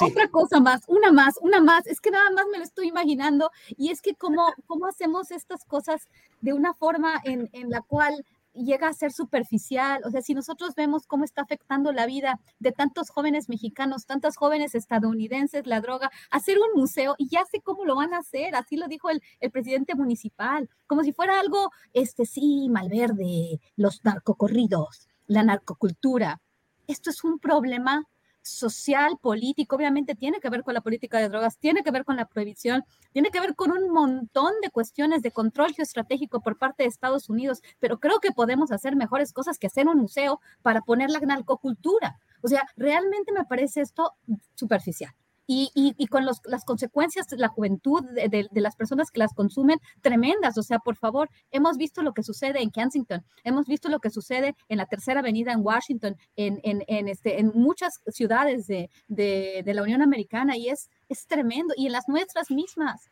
Ya estamos, estamos llenándonos de, de droga y eso es complicado, ¿no? Para hacer un trabajo, un buen trabajo, mejor ayuda, estos recursos los gastamos en hacer campañas de salud pública, en, en, arreglar el problema de otra forma. Creo que el museo no tiene mucho que de ofrecer, en mi opinión. Claro. oye, una última cosa en relación a ello, mi querido Julio. se me escapa el dato de manera concreta, pero hace ya algunos 15 o 20 años, el ejército construyó un museo en relación al propio Museo del Ejército, donde había una zona destinada al narcotráfico y se exhibían las armas, se exhibían las joyas, se exhibían las fotos de los autos, de las mansiones, de una manera bastante, eh, ¿cómo decirlo?, ingenua, pero también espectacular, ¿eh? Esas armas producto de la violencia, del terror impuesto, con cachas de oro labradas, con incrustaciones de joyas preciosas. Era, era, era brutal esa exhibición. Y bueno, eso alude también a lo que yo mencionaba como esta mitología, ¿no? Del narco, de la que vemos eh, constantemente expresiones eh, en, Netflix. Eh, creo que ahora ya pasó de moda un poco el tema, ya no tenemos recientes producciones cinematográficas o de series televisivas en relación a ello, pero pero ahí está, ahí está presente esta mitología y estoy de acuerdo con Guadalupe. ¿eh? Al final de cuentas, mira, lo de Malverde es un fenómeno antropológico muy interesante, claro, eh, pero la manera en que se presenta y en que se exhibe en Culiacán, pues es, es penosa y, y, patética, aunque es parte de ese fenómeno antropológico y social, como lo son las tumbas del Panteón Municipal de Culiacán y de algunos otros lugares, ¿no? Claro, que no deja de ser una actividad privada de particulares que hacen ese narcoturismo llevando a la capilla de Malverde, a los eh, mausoleos enormes con aire acondicionado y con lujos de todo tipo en el cementerio de allá de Culiacán y a otros lugares. Pero aquí estamos hablando de dinero público ejercido por un funcionario público para una obra pública. Y efectivamente, nuestro compañero Arturo Lechuga nos mandó eh, no podemos reproducirlo por derechos de autor, pero el reporte de cómo El País, el diario español, hizo un reportaje con muchas fotografías detalladas de los tesoros del Museo del Narco en México. Esto, ese fue un reportaje de 2013. Eh, y luego en una, eh, lo revisaron, lo vieron tanto Arturo Lechuga como mi compañera Alex Fernanda Reyes, que está a cargo de la producción del programa, me enviaron algo publicado en México City, Ciudad de México, gobierno.mx, que es este señalamiento que dice, eh, el Museo del Enervante es una de las colecciones más oscuras de la Ciudad de México. Dentro de una instalación de la Secretaría de la Defensa Nacional, funciona esencialmente como una exhibición de objetos confiscados durante la larga guerra contra las drogas en México el papel del ejército mexicano en la lucha contra el narcotráfico ha resultado en una impactante colección de tesoros, armas y artefactos. El museo no está abierto al público en general, pero presentando una previa solicitud por escrito, expresando las razones por las que se desea visitar, los invitados serán admitidos a criterio de la Secretaría de la Defensa Nacional. nosotros lo grabamos, ¿eh? Grabamos eso, yo creo que fue con Multivisión con quien grabamos e hicimos el reportaje, obviamente, a lo mejor con un poco de suerte se puede encontrar en YouTube parte de esa, de esa historia. Nosotros lo grabamos, lo que no recuerdo es si estaba en la Secretaría de Defensa o estaba por acá, por, por, por Churubusco, eso estaba tratando de recordar. ¿no? Son, son, son muchos años, muchas historias, muchos reportajes, ¿no? Guadalupe, pues ya tienes una, un recorrido pendiente para cuando estés por acá, por la Ciudad de México, ir a ver el tesoro de los narcos en la Ciudad de México. Pero Guadalupe, hay un tema que ya lo hemos hablado otras veces, pero creo que nunca es suficiente. ¿Cómo se puede, yo creo que en Badiraguato, una gran parte de los ciudadanos, de los jóvenes, ven de manera positiva, aspiracional, el triunfo del narco. ¿Cómo se puede hacer un museo crítico contra esa actividad y señalando los defectos de Joaquín Guzmán y de eh, del Mayo y de Medio y los Chapitos? ¿Cómo se puede hacer si la realidad sociopolítica es favorable al fenómeno del narco Guadalupe?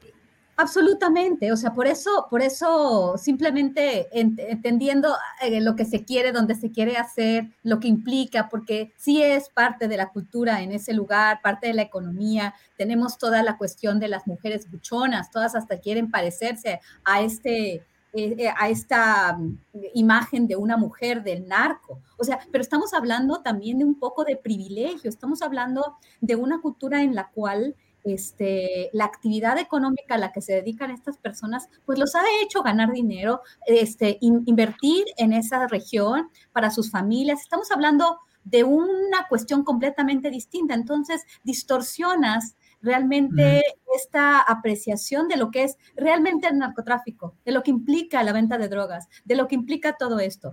En Badiraguato, en Sinaloa, hay toda una cultura, hay toda una cultura que también lleva a privilegios, porque no necesariamente ellos están pensando en el tema de la pobreza, de la muerte, sino una aspiración.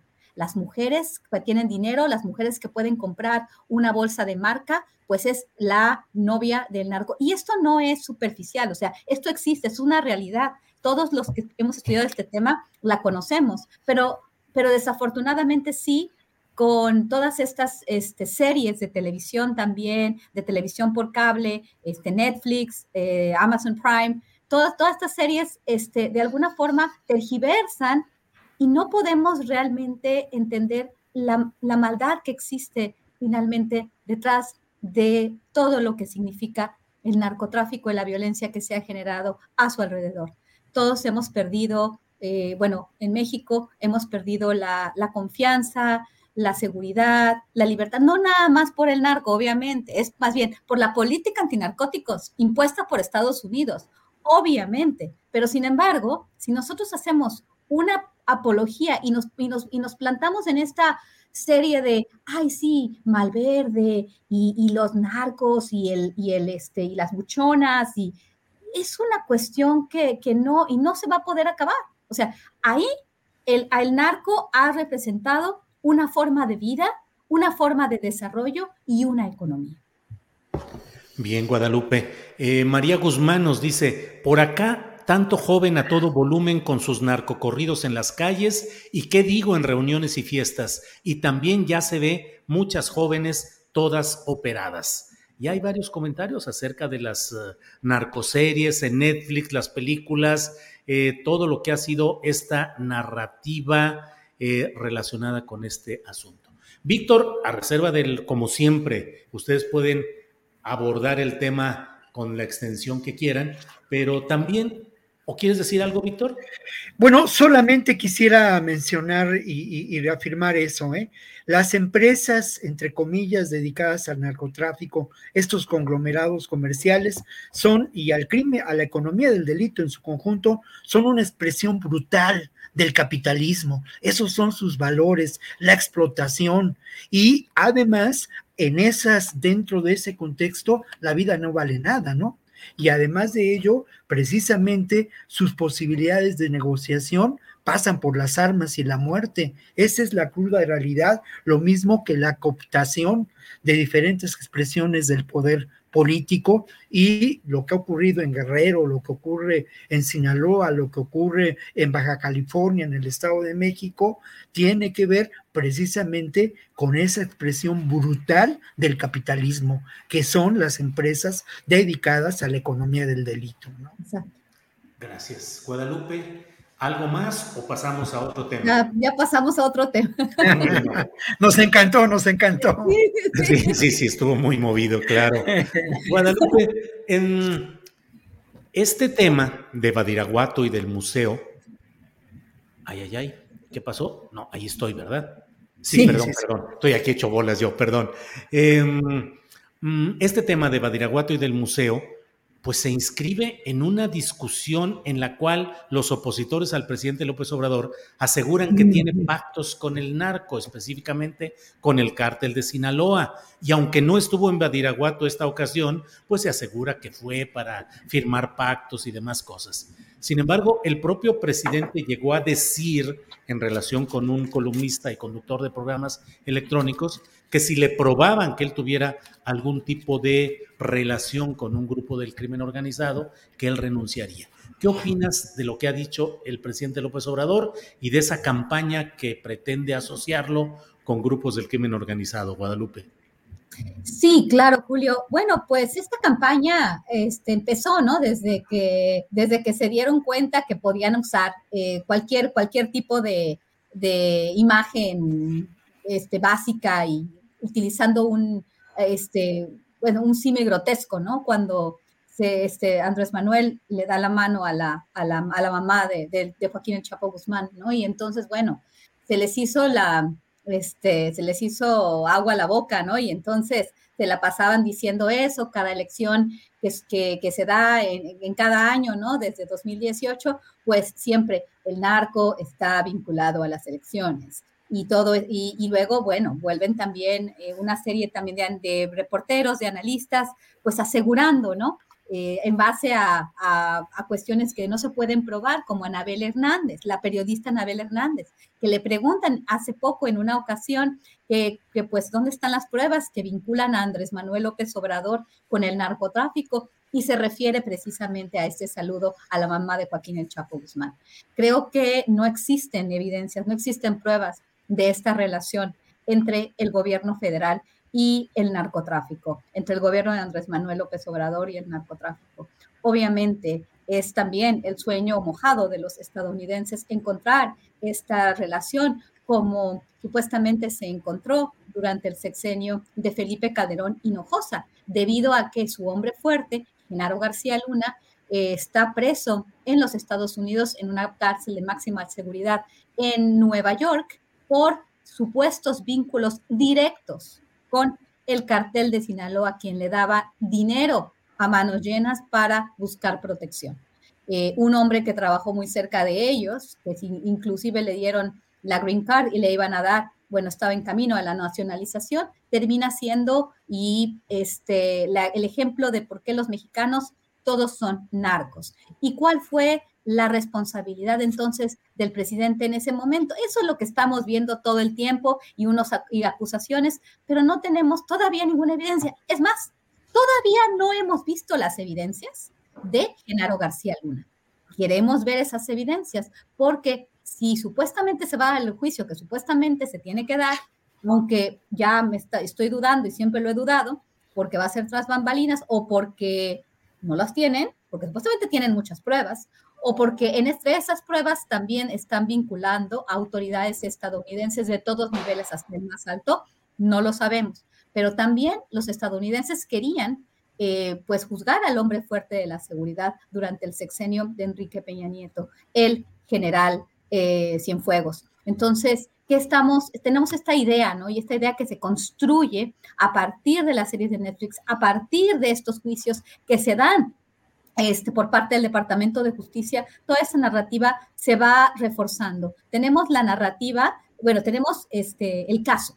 Y esto lo retoma, por ejemplo, la plataforma Vice, que es bien interesante cómo cada uno, el, juicio del Chapo, este, todo lo que se relaciona con García Luna, ellos van dándole un seguimiento, un seguimiento que va aparejado de las series de Netflix, ¿no? Y que se va generando esta narrativa de que en México, pues hasta las estructuras de más arriba, pues están vinculadas con él narcotráfico. En el caso de Andrés Manuel López Obrador, pareciera ser que él está muy, este, muy seguro de que él no tiene vínculos con el narcotráfico, como también en su momento lo estuvo Felipe Calderón Hinojosa. Este, en este momento no tenemos ni una sola evidencia que vincule a, al presidente de México con el narcotráfico. Que yo sepa, no hay ninguna obviamente personajes como Anabel Hernández aseguran, y otros periodistas aseguran esta relación, pero la aseguran sin dar ninguna evidencia. Entonces yo hasta no ver, no creer, hasta que no existan las pruebas, voy a poder decir algo y como dice el presidente, si la encuentran, pues él renuncia. Pues que, que no se le haga la boca chicharrón. ¿No? Bien, Guadalupe, así es. Eh, Víctor Ronquillo, ¿qué opinas de este tema, de las acusaciones de alianza o entendimientos o pactos del gobierno del presidente López Obrador con grupos del crimen organizado y la apuesta que hizo, pues específicamente a Sergio Sarmiento? Víctor Ronquillo. Bueno, para empezar, yo debo decir que sí, es un momento de tomar posiciones, de ser radical. Es un momento de tender puentes mi posición, y además así lo he expresado a lo largo, pues cuánto llevaremos, Julio, compartiendo este maravilloso espacio. Dos años, no sé cuánto. Ha sido, ha sido muy grato, pero a lo largo de estos años yo he manifestado claramente mi posición.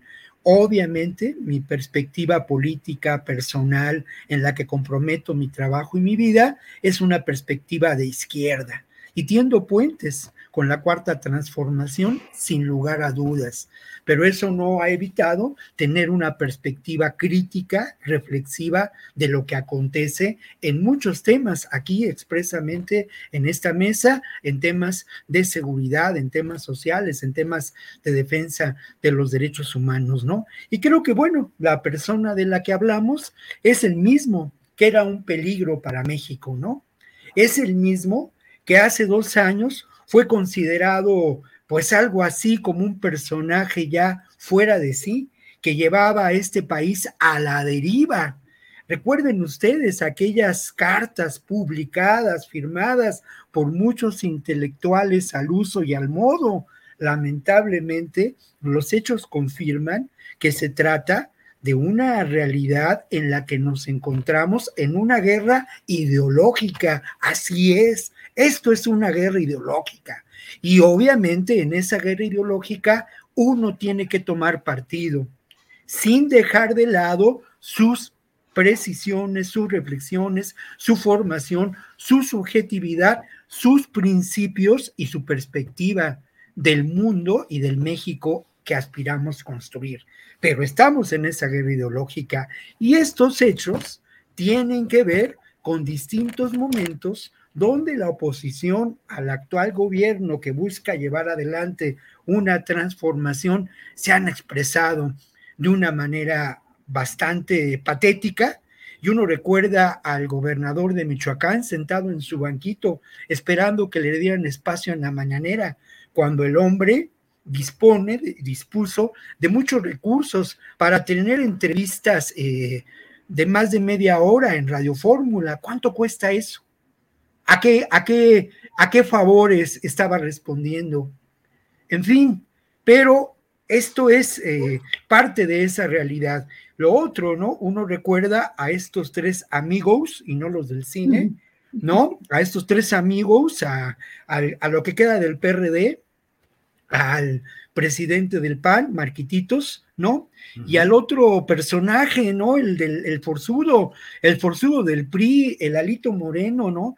Allá en la OEA entregando las supuestas pruebas de la y denunciando la intromisión del narcotráfico en las elecciones del 2021. Es, es francamente una realidad y con ello se busca crear irritación social, desestabilizar al gobierno. Lamentablemente, eh, es preocupante porque no solamente se trata de declaraciones, de acusaciones, de dimes y diretes en los medios, ya hay lamentablemente hechos que podemos considerar parte de intentos de generar una irritación social a partir de la violencia, de procesos de desestabilización en los que lamentablemente podemos encontrar evidencias, por lo menos percibir eh, hechos que nos hacen pensar en cómo la vinculación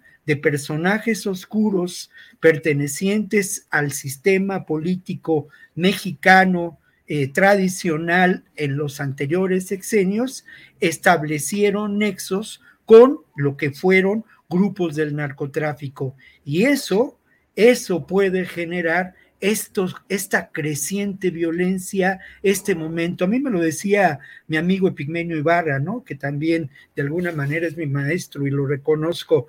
Si tú asesinas un periodista en, en bueno, eso alcanza a eh, a, los medios internacionales y alcanza a la comunidad europea y a los políticos que, que en su momento tienen intereses muy claros de acuerdo a este mundo polarizado en que nos encontramos, ¿no? Entonces, esto, esto es eh, un hecho grave, pero insisto, ¿eh? es momento en el que uno tiene que tomar posiciones. Bien, gracias, Víctor. Gracias. En Guadalupe, no sé si sobre esto quieres hablar algo o pasamos a otro tema. Bueno, pasamos a otro tema. Si algo hay que creo que eh, concita el análisis sobre seguridad nacional, Fuerzas Armadas y democracia, es lo que está pasando en Brasil, donde los resultados electorales son favorables a Luis Ignacio Lula da Silva y sin embargo la derecha y la ultraderecha están convocando abiertamente en manifestaciones afuera de los cuarteles para que el ejército impida que tome posesión el presidente electo democráticamente y que se mantenga a Bolsonaro en el poder. Y ayer, en una escena que dio la vuelta, eh, pues no sé, al mundo, en muchos medios internacionales, se reprodujo un acto en un estado de Brasil un estado muy rico, con mayoría de población blanca, con mucho desarrollo económico, que es Santa Catarina, donde hubo una manifestación y al final los presentes se extendieron el brazo derecho al frente con un saludo, el saludo hitleriano. Eh, ¿Qué opinas, Guadalupe, de esa situación de seguridad nacional, fuerzas militares, democracia en Brasil y en México, Guadalupe? Sí, por supuesto, es un tema también que no vamos a poder tratar en, una, en un solo segmento porque, porque es complejo. Bueno, América Latina eh, a lo largo de su historia ha vivido momentos muy complicados de golpes de Estado, de dictaduras militares, eh, principalmente durante la Guerra Fría, alentadas por los Estados Unidos, este, para eh, deshacerse de la, de la amenaza ¿no? de la Unión Soviética, pero al mismo tiempo sabemos lo que puede pasar con los militares. Y es una, es una cuestión constante, ¿no? Yo hice, eh, cuando estaba más joven, un análisis de, de, la, de la vida política, de la historia de Venezuela, por ejemplo, también de Chile, ¿no? Y entonces podemos darnos cuenta, ¿no? De lo que son los militares. En realidad, este, Rómulo Betancourt escribió este libro este, de Acción Democrática, fue el presidente de Venezuela, pero fuera un académico. Escribió este libro de política y petróleo y habla de esta relación perversa entre las élites económicas vinculadas al gran capital transnacional, obviamente todo relacionado al petróleo, pues la política, el petróleo y los militares. Los militares eran un, eh, un, elemento muy importante que hasta hoy por hoy este, pues son los dueños de Venezuela en realidad, de la mano de este líder de izquierda, Nicolás Maduro, que se abraza al nuevo presidente de Colombia, Gustavo Pedro. Muy contentos ellos dos. Este, y no, no, quieren, no queremos ver que están ahí los militares, pero de al lado de un, de, un, de un gobierno de izquierda, cuando mucha de su gente, perdón que estoy viéndome a Venezuela, pero era importante hablar de Venezuela ahorita para regresar a Brasil. Este, los militares siempre están relacionados, y esto es lo que están diciendo ahorita, aquellos este, personajes de la izquierda y todos los demás que queremos una democracia. Eh, en el sentido de que, bueno, el día de ayer, antes de que Jair Bolsonaro dijera no este, pareciera ser que él no está de acuerdo con esto porque no tienen evidencias de que hubo fraude, porque no tienen todas las, todas las saltén por el mango. Si hubieran tenido realmente eh, todas eh, las, el apoyo suficiente a nivel internacional y a nivel nacional, lo hubiera probablemente hecho. Yo creo que ya calibró las posibilidades y calibró que no le iba a salir bien. Pero ¿qué tal? si la situación hubiera sido distinta. ¿Y qué tal si los, él obviamente representa a los militares, este, los ha, o sea, el, el, proyecto más nacionalista de Jair Bolsonaro tiene que ver con una relación muy directa con los militares, porque de ahí él viene, de ahí son sus orígenes, este, y bueno, hubiera podido hacerlo o lo, o lo podría hacer. En el caso, por ejemplo, de Venezuela, tenemos un país cuya economía viene manejada por militares bueno, a, este, a reserva de, toda la, de toda la crisis económica que lleva a las personas a salir de sus casas como, como lo hemos visto, todo el problema migratorio, la crisis, la, la gran crisis económica que obviamente encuentra una forma de salir, de escapar, una válvula de escape en las remesas, en la migración indocumentada, esclava, pues bueno, mientras tanto, los militares están muy contentos, obviamente teniendo pactos con otros países. No solamente estamos hablando aquí, por ejemplo, en el caso de Rómulo Betancourt y Política y Petróleo de Venezuela, de los brasileiros, eh, perdón, de los, de los venezolanos, este, las élites venezolanas y los, los militares, ¿no? En el caso ahora de, Nicolás Maduro, hablamos de los militares y también pues de países como Rusia o China. Eso es importante. Por el lado de Brasil, pues no sabemos cuáles sean las fuerzas. Yo creo que no va a suceder nada. Creo que Jair Bolsonaro ya realmente, como dije antes,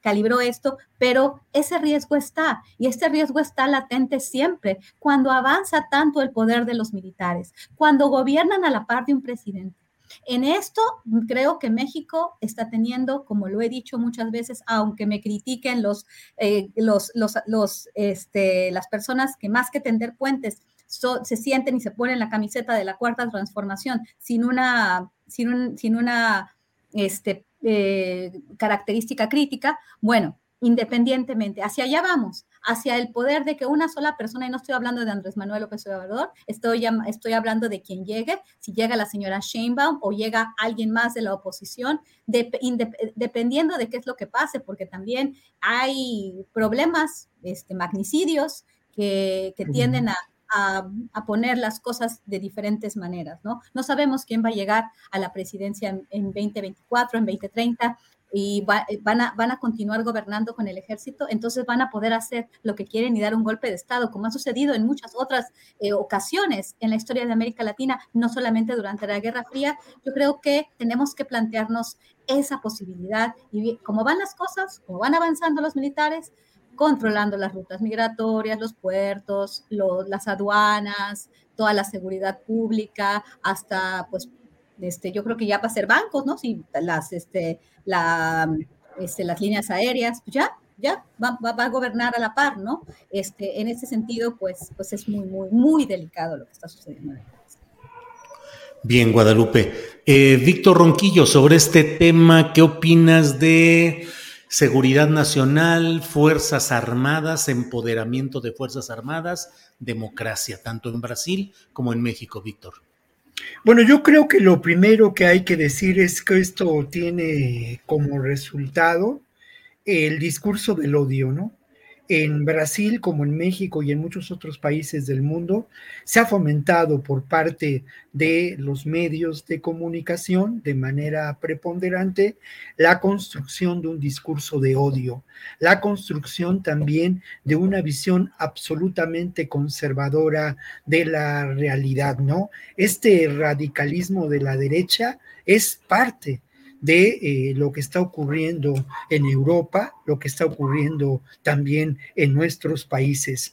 Basta con escuchar a la clase media mexicana o a una parte de esta clase media mexicana hablar del actual gobierno. Basta leer la primera plana del Reformo del Universal de hoy para entender de qué hablo, ¿no?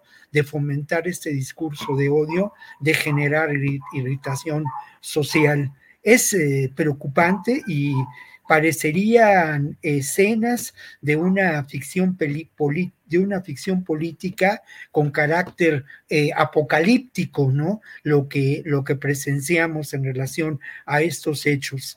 Em, ¿Puede ocurrir algo similar en México?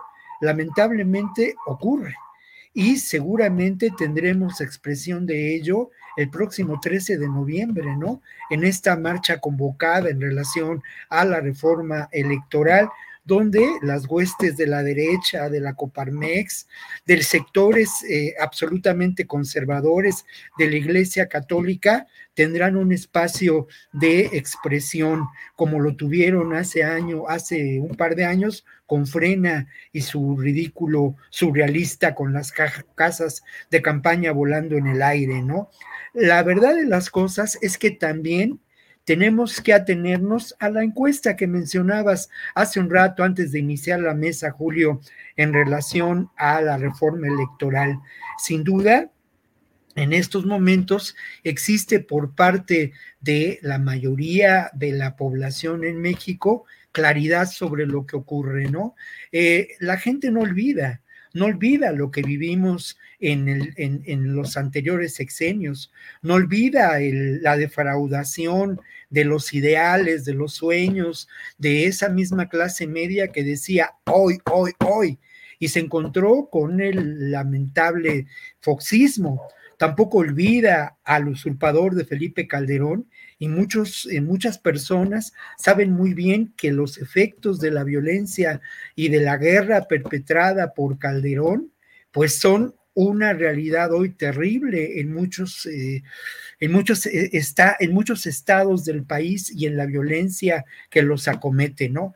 Entonces, creo, por otra parte, y, bueno, pues no estoy de acuerdo con, con Lupita, porque creo que en este momento las, la gestión del, ejército, de las Fuerzas Armadas en aduanas y en otros espacios ha sido creciente, de eso no hay lugar a dudas, pero me parece que no encontramos en ningún momento eh, decisiones políticas de calado eh, importante por parte de las Fuerzas Armadas.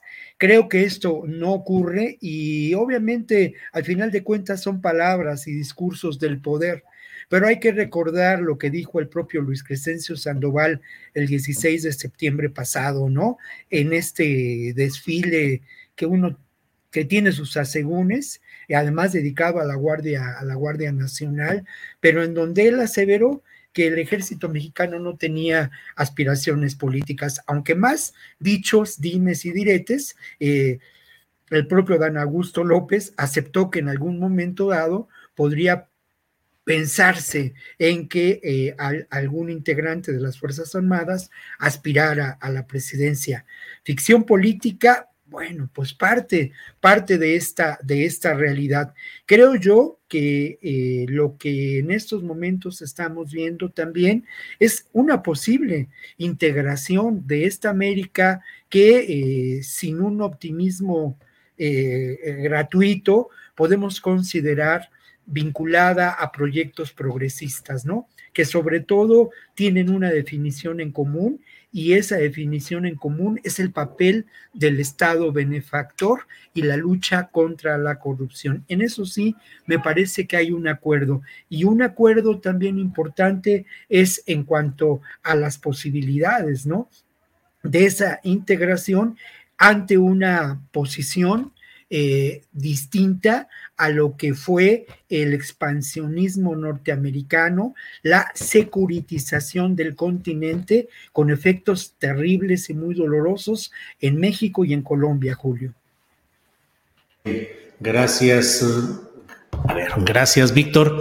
Em, son las 2 de la tarde con 53 minutos. Nos queda espacio para una última intervención. Guadalupe Correa Cabrera, hay muchos temas desde los cárteles mexicanos, el de Jalisco, que está creando una conmoción en Ecuador, donde se ha decretado incluso estado de sitio, pero de todo hay los señalamientos en México respecto a Felipe Calderón, investigaciones o no, denuncias sí, cuáles, en fin, el tema que tú desees, Guadalupe, en esta parte final, por favor. Sí, yo lo que quiero es este, hablar un poco, ¿no? De, lo que decía Víctor, ¿no? De esta, esta cuestión de la patria grande, de toda América Unida, los gobiernos progresistas de América Latina. Yo creo que es un poco prematuro para cantar victoria en relación a este progresismo. Hay que también entender lo que es progresía no es una cuestión de izquierdas y de redistribución y de lucha de clases. La progresía es de progreso. La era progresista en Estados Unidos era un vínculo con la tecnología y el avance. El avance tecnológico es la progresía. Y la progresía, los valores de la progresía son exactamente lo que nos van a llevar hacia un avance tecnológico y hacia una era transhumanista. Entonces hay que entender muy bien de qué estamos hablando. Y este tema de la patria grande, este tema del gran proyecto bolivariano, pues también está dentro de los planes de esta gran élite económica, de esta gran élite financiera, tener a la patria grande como aliada, este, del lado también de los militares, es, es, es conveniente. Y hay que ver que no necesariamente todo lo que le huele a algún grupo a extrema derecha, simplemente estamos hablando de lo malo porque estoy hablando también del señor Nicolás Maduro, que los progresistas lo, consideran como un amigo. La corrupción que ha, este, prevalecido ahí, claro, que este, no podemos olvidar de las sanciones de los Estados Unidos, lo que le han hecho al pueblo venezolano, pero no ha sido mejor el gobierno con sus ciudadanos y ha utilizado esta válvula de escape de la migración para poder continuar y para poder seguir saqueando los recursos.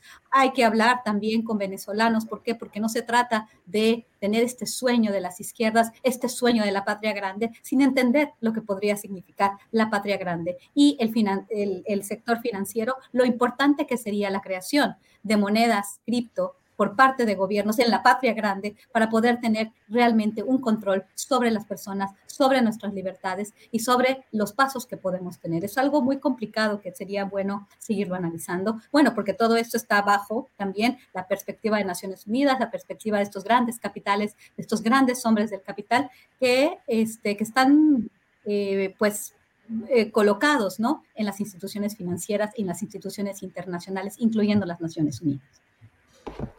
Gracias, Guadalupe. Víctor, lo que quieras en esta parte final, por favor. Bueno, creo que, eh, mira, hay otro apunte que tenía en relación a, qué amenaza, ¿no? A estos gobiernos eh, progresistas con una perspectiva política y económica de izquierda, ¿no? ¿Qué amenaza a estos grupos? Bueno, pues evidentemente lo que pueden considerarse los grupos de derecha conservadores, las élites de cada uno de los países, ¿no? Pero también los amenaza lo que podemos considerar el establishment eh, norteamericano, ¿no? Este, este, este grupo, este complejo militar industrial que ha generado una política de securitización en el continente americano.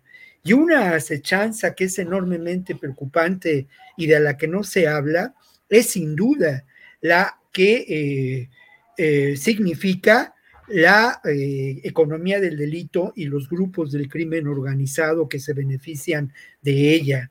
Lo que vimos en Ecuador es un ejemplo de la realidad de las transnacionales del crimen, ¿no?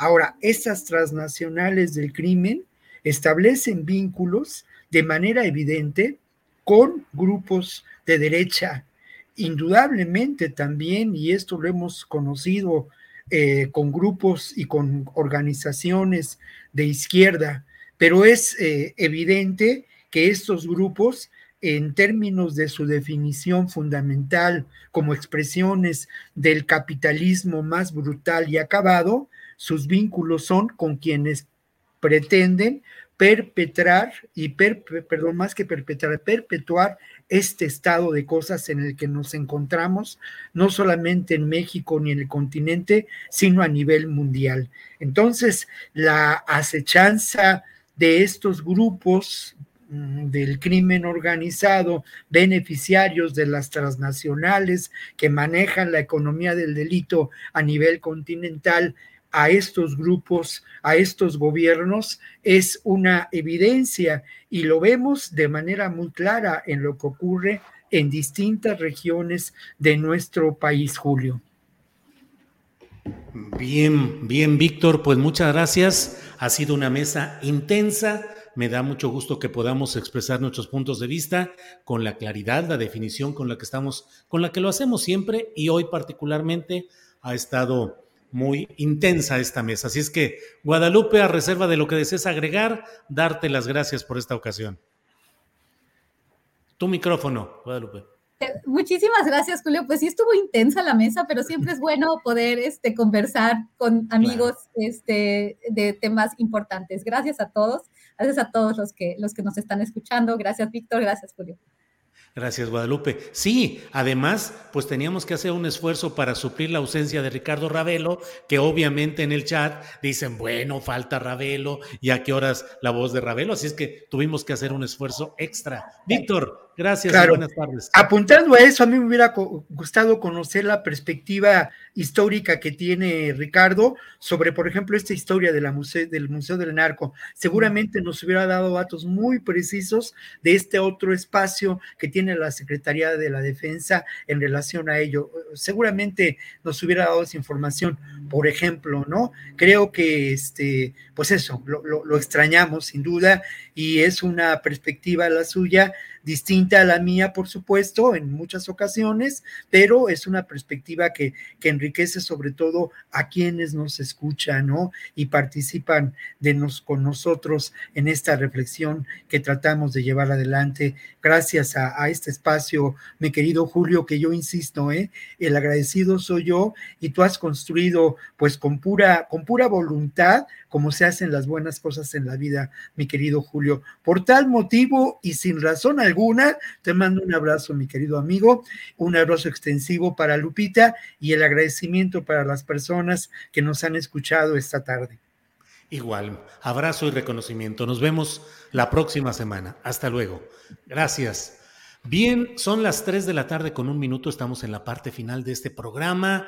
Para quienes siguen preguntando por qué esta escenografía tan especial en la que estoy hoy, eh, reitero que pues a última hora Internet Infinitum hizo labores de mantenimiento en el área donde, desde donde transmito usualmente acá en Zapopan, Jalisco, y pues nos quedamos sin internet. Corrimos a una eh, sucursal de las cafeterías La Borra de Café, eh, acá en Jalisco, en Guadalajara, y aquí estamos. Estoy frente a un letrero que tiene aquí, porque La Borra del Café, que obviamente está fundada en una frase de Benedetti, eh, tiene frases escritas en las paredes y aquí frente a mí hay una que dice, un lector vive mil vidas antes de morir.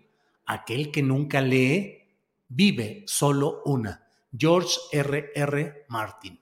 Bueno, eh, antes de irnos, permítame compartir esta puntualización que como buen periodista, eh, Darío Pignotti, con quien hablamos ampliamente sobre la situación de Brasil, él es eh, corresponsal en Brasil del diario argentino Página 12, nos envió esta precisión sobre algo que dijo y como buen periodista quiere dejarlo muy puntualizada. Está en audio, por favor, Andrés. Contra todo lo que estaba previsto, hoy ocurrió la reunión entre el, vicepresidente de Lula y el jefe de gabinete de Bolsonaro. Y cuando nadie lo esperaba, Bolsonaro saludó, saludó al, eh, al enviado de Lula, lo cual es un hecho muy importante que se esperaba no iba a ocurrir porque cuando comenzó la reunión Bolsonaro no estaba en el palacio, llegó y lo saludó. Este es un hecho importante. Bueno, pues eso es lo que nos envía con la puntualidad de reportero que está sobre la nota, Darío Pignotti. Déjeme decirle además, ya para cerrar, ir cerrando este programa, que Jesús Murillo Caram, ex procurador general de la República, históricamente pues señalado por la creación falsa de la llamada verdad histórica sobre Ayotzinapa Iguala, fue trasladado esta mañana del Instituto Nacional de Cardiología al Hospital de Especialidades Dr. Belisario Domínguez a fin de que pueda seguir dándosele el tratamiento médico correspondiente a los problemas de salud que tiene. Estaba en terapia intensiva y ahora va a este hospital de especialidades. En otra información, le digo que Gerardo Fernández Noroña, diputado federal, eh, reaccionó, comentó respecto a lo que dijo el presidente de la República hoy en su conferencia respecto al acoso o al hostigamiento que sufrió Fernández Noroña en el City Market, en un supermercado. Eh, dijo, eh, eh, ya que dijo el propio presidente que los fifís no van al súper, respondió Fernández Noroña. Exacto, los fifís no van al súper. Ja, ja, jeje, jiji, jojo, juju. Y luego dijo, al compañero presidente no lo mandan a hacer el mandado, a mí sí, a City Market. Bueno, pues ese es algo de lo que está en la información eh, de última hora que estamos compartiendo con ustedes. Y además, mire esta fotografía en la cual podemos ver pues estas alianzas, visitas y movimientos que se van dando a lo largo del país. Santiago Krill pone una fotografía en la que está junto a Luis Donaldo Colosio Riojas y al diputado Agustín Basabe, hijo del político que usted seguramente conoce, Agustín Basabe, que fue presidente del PRD, diputado federal. Bueno, Santiago Krill dice, la verdadera democracia se practica con el diálogo y el intercambio de ideas me dio mucho gusto platicar y compartir visión de futuro con el alcalde de Monterrey, Luis Donaldo Colosio Riojas, y con mi compañero diputado Agustín Basabe. Bueno, pues esto es lo que tenemos. Muchas gracias a todos quienes, mire, Manuel Vázquez dice, Ravelo fue a poner la primera piedra del museo. Perdón, ¿algo pendiente?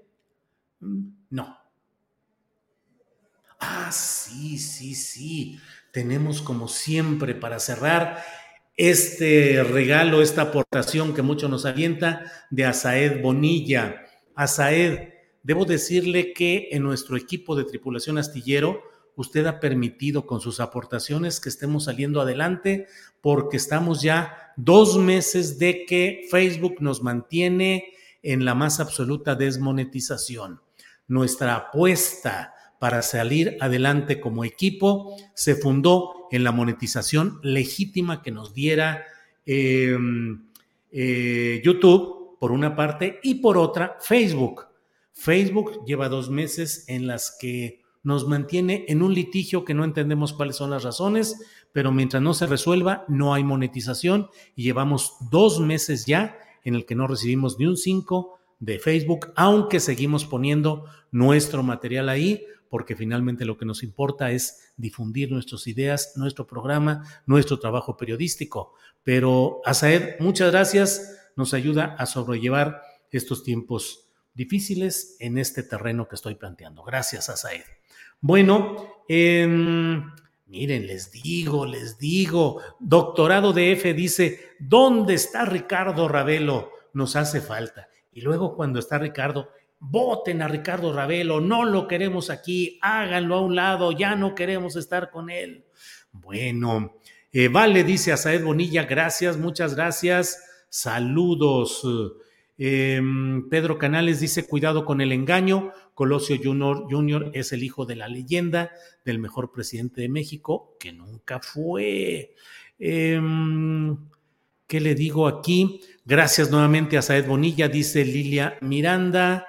Em, otros agradecimientos, José Martín de la Rosa Alvarado. Te felicito a Saed por tu valioso apoyo a la tripulación astillero. Eh, Ab Hyde dice: ¿Quién paga los gastos médicos de Murillo?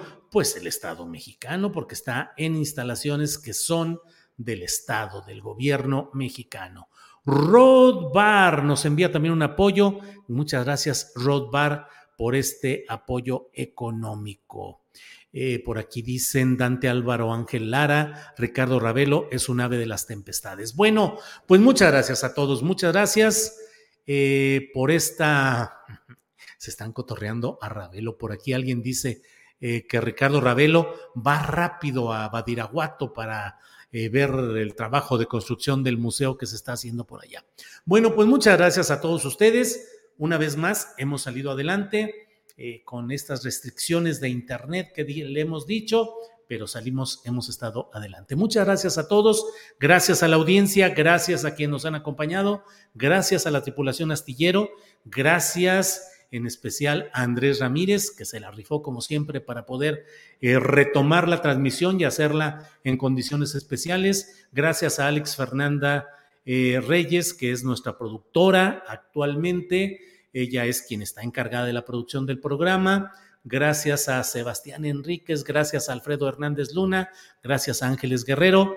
Y bueno, estamos trabajando como siempre. Nos vemos en la noche, a las nueve de la noche, en una videocharla astillada y mañana de 1 a 3, cuando tendremos recomendaciones de fin de semana, la mesa del más allá y mucha información y mucho análisis. Gracias, hasta pronto.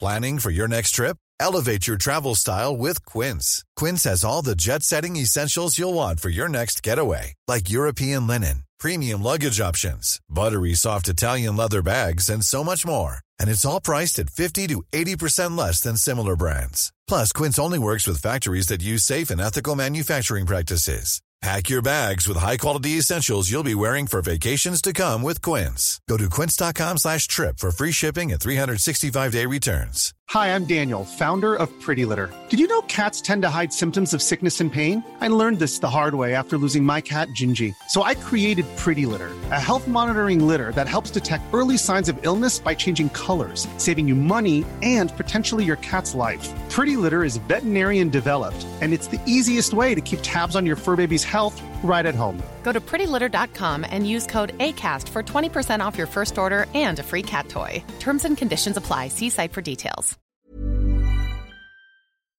Para que te enteres del próximo noticiero, suscríbete y dale follow en Apple, Spotify, Amazon Music, Google o donde sea que escuches podcast. Te invitamos a visitar nuestra página julioastillero.com.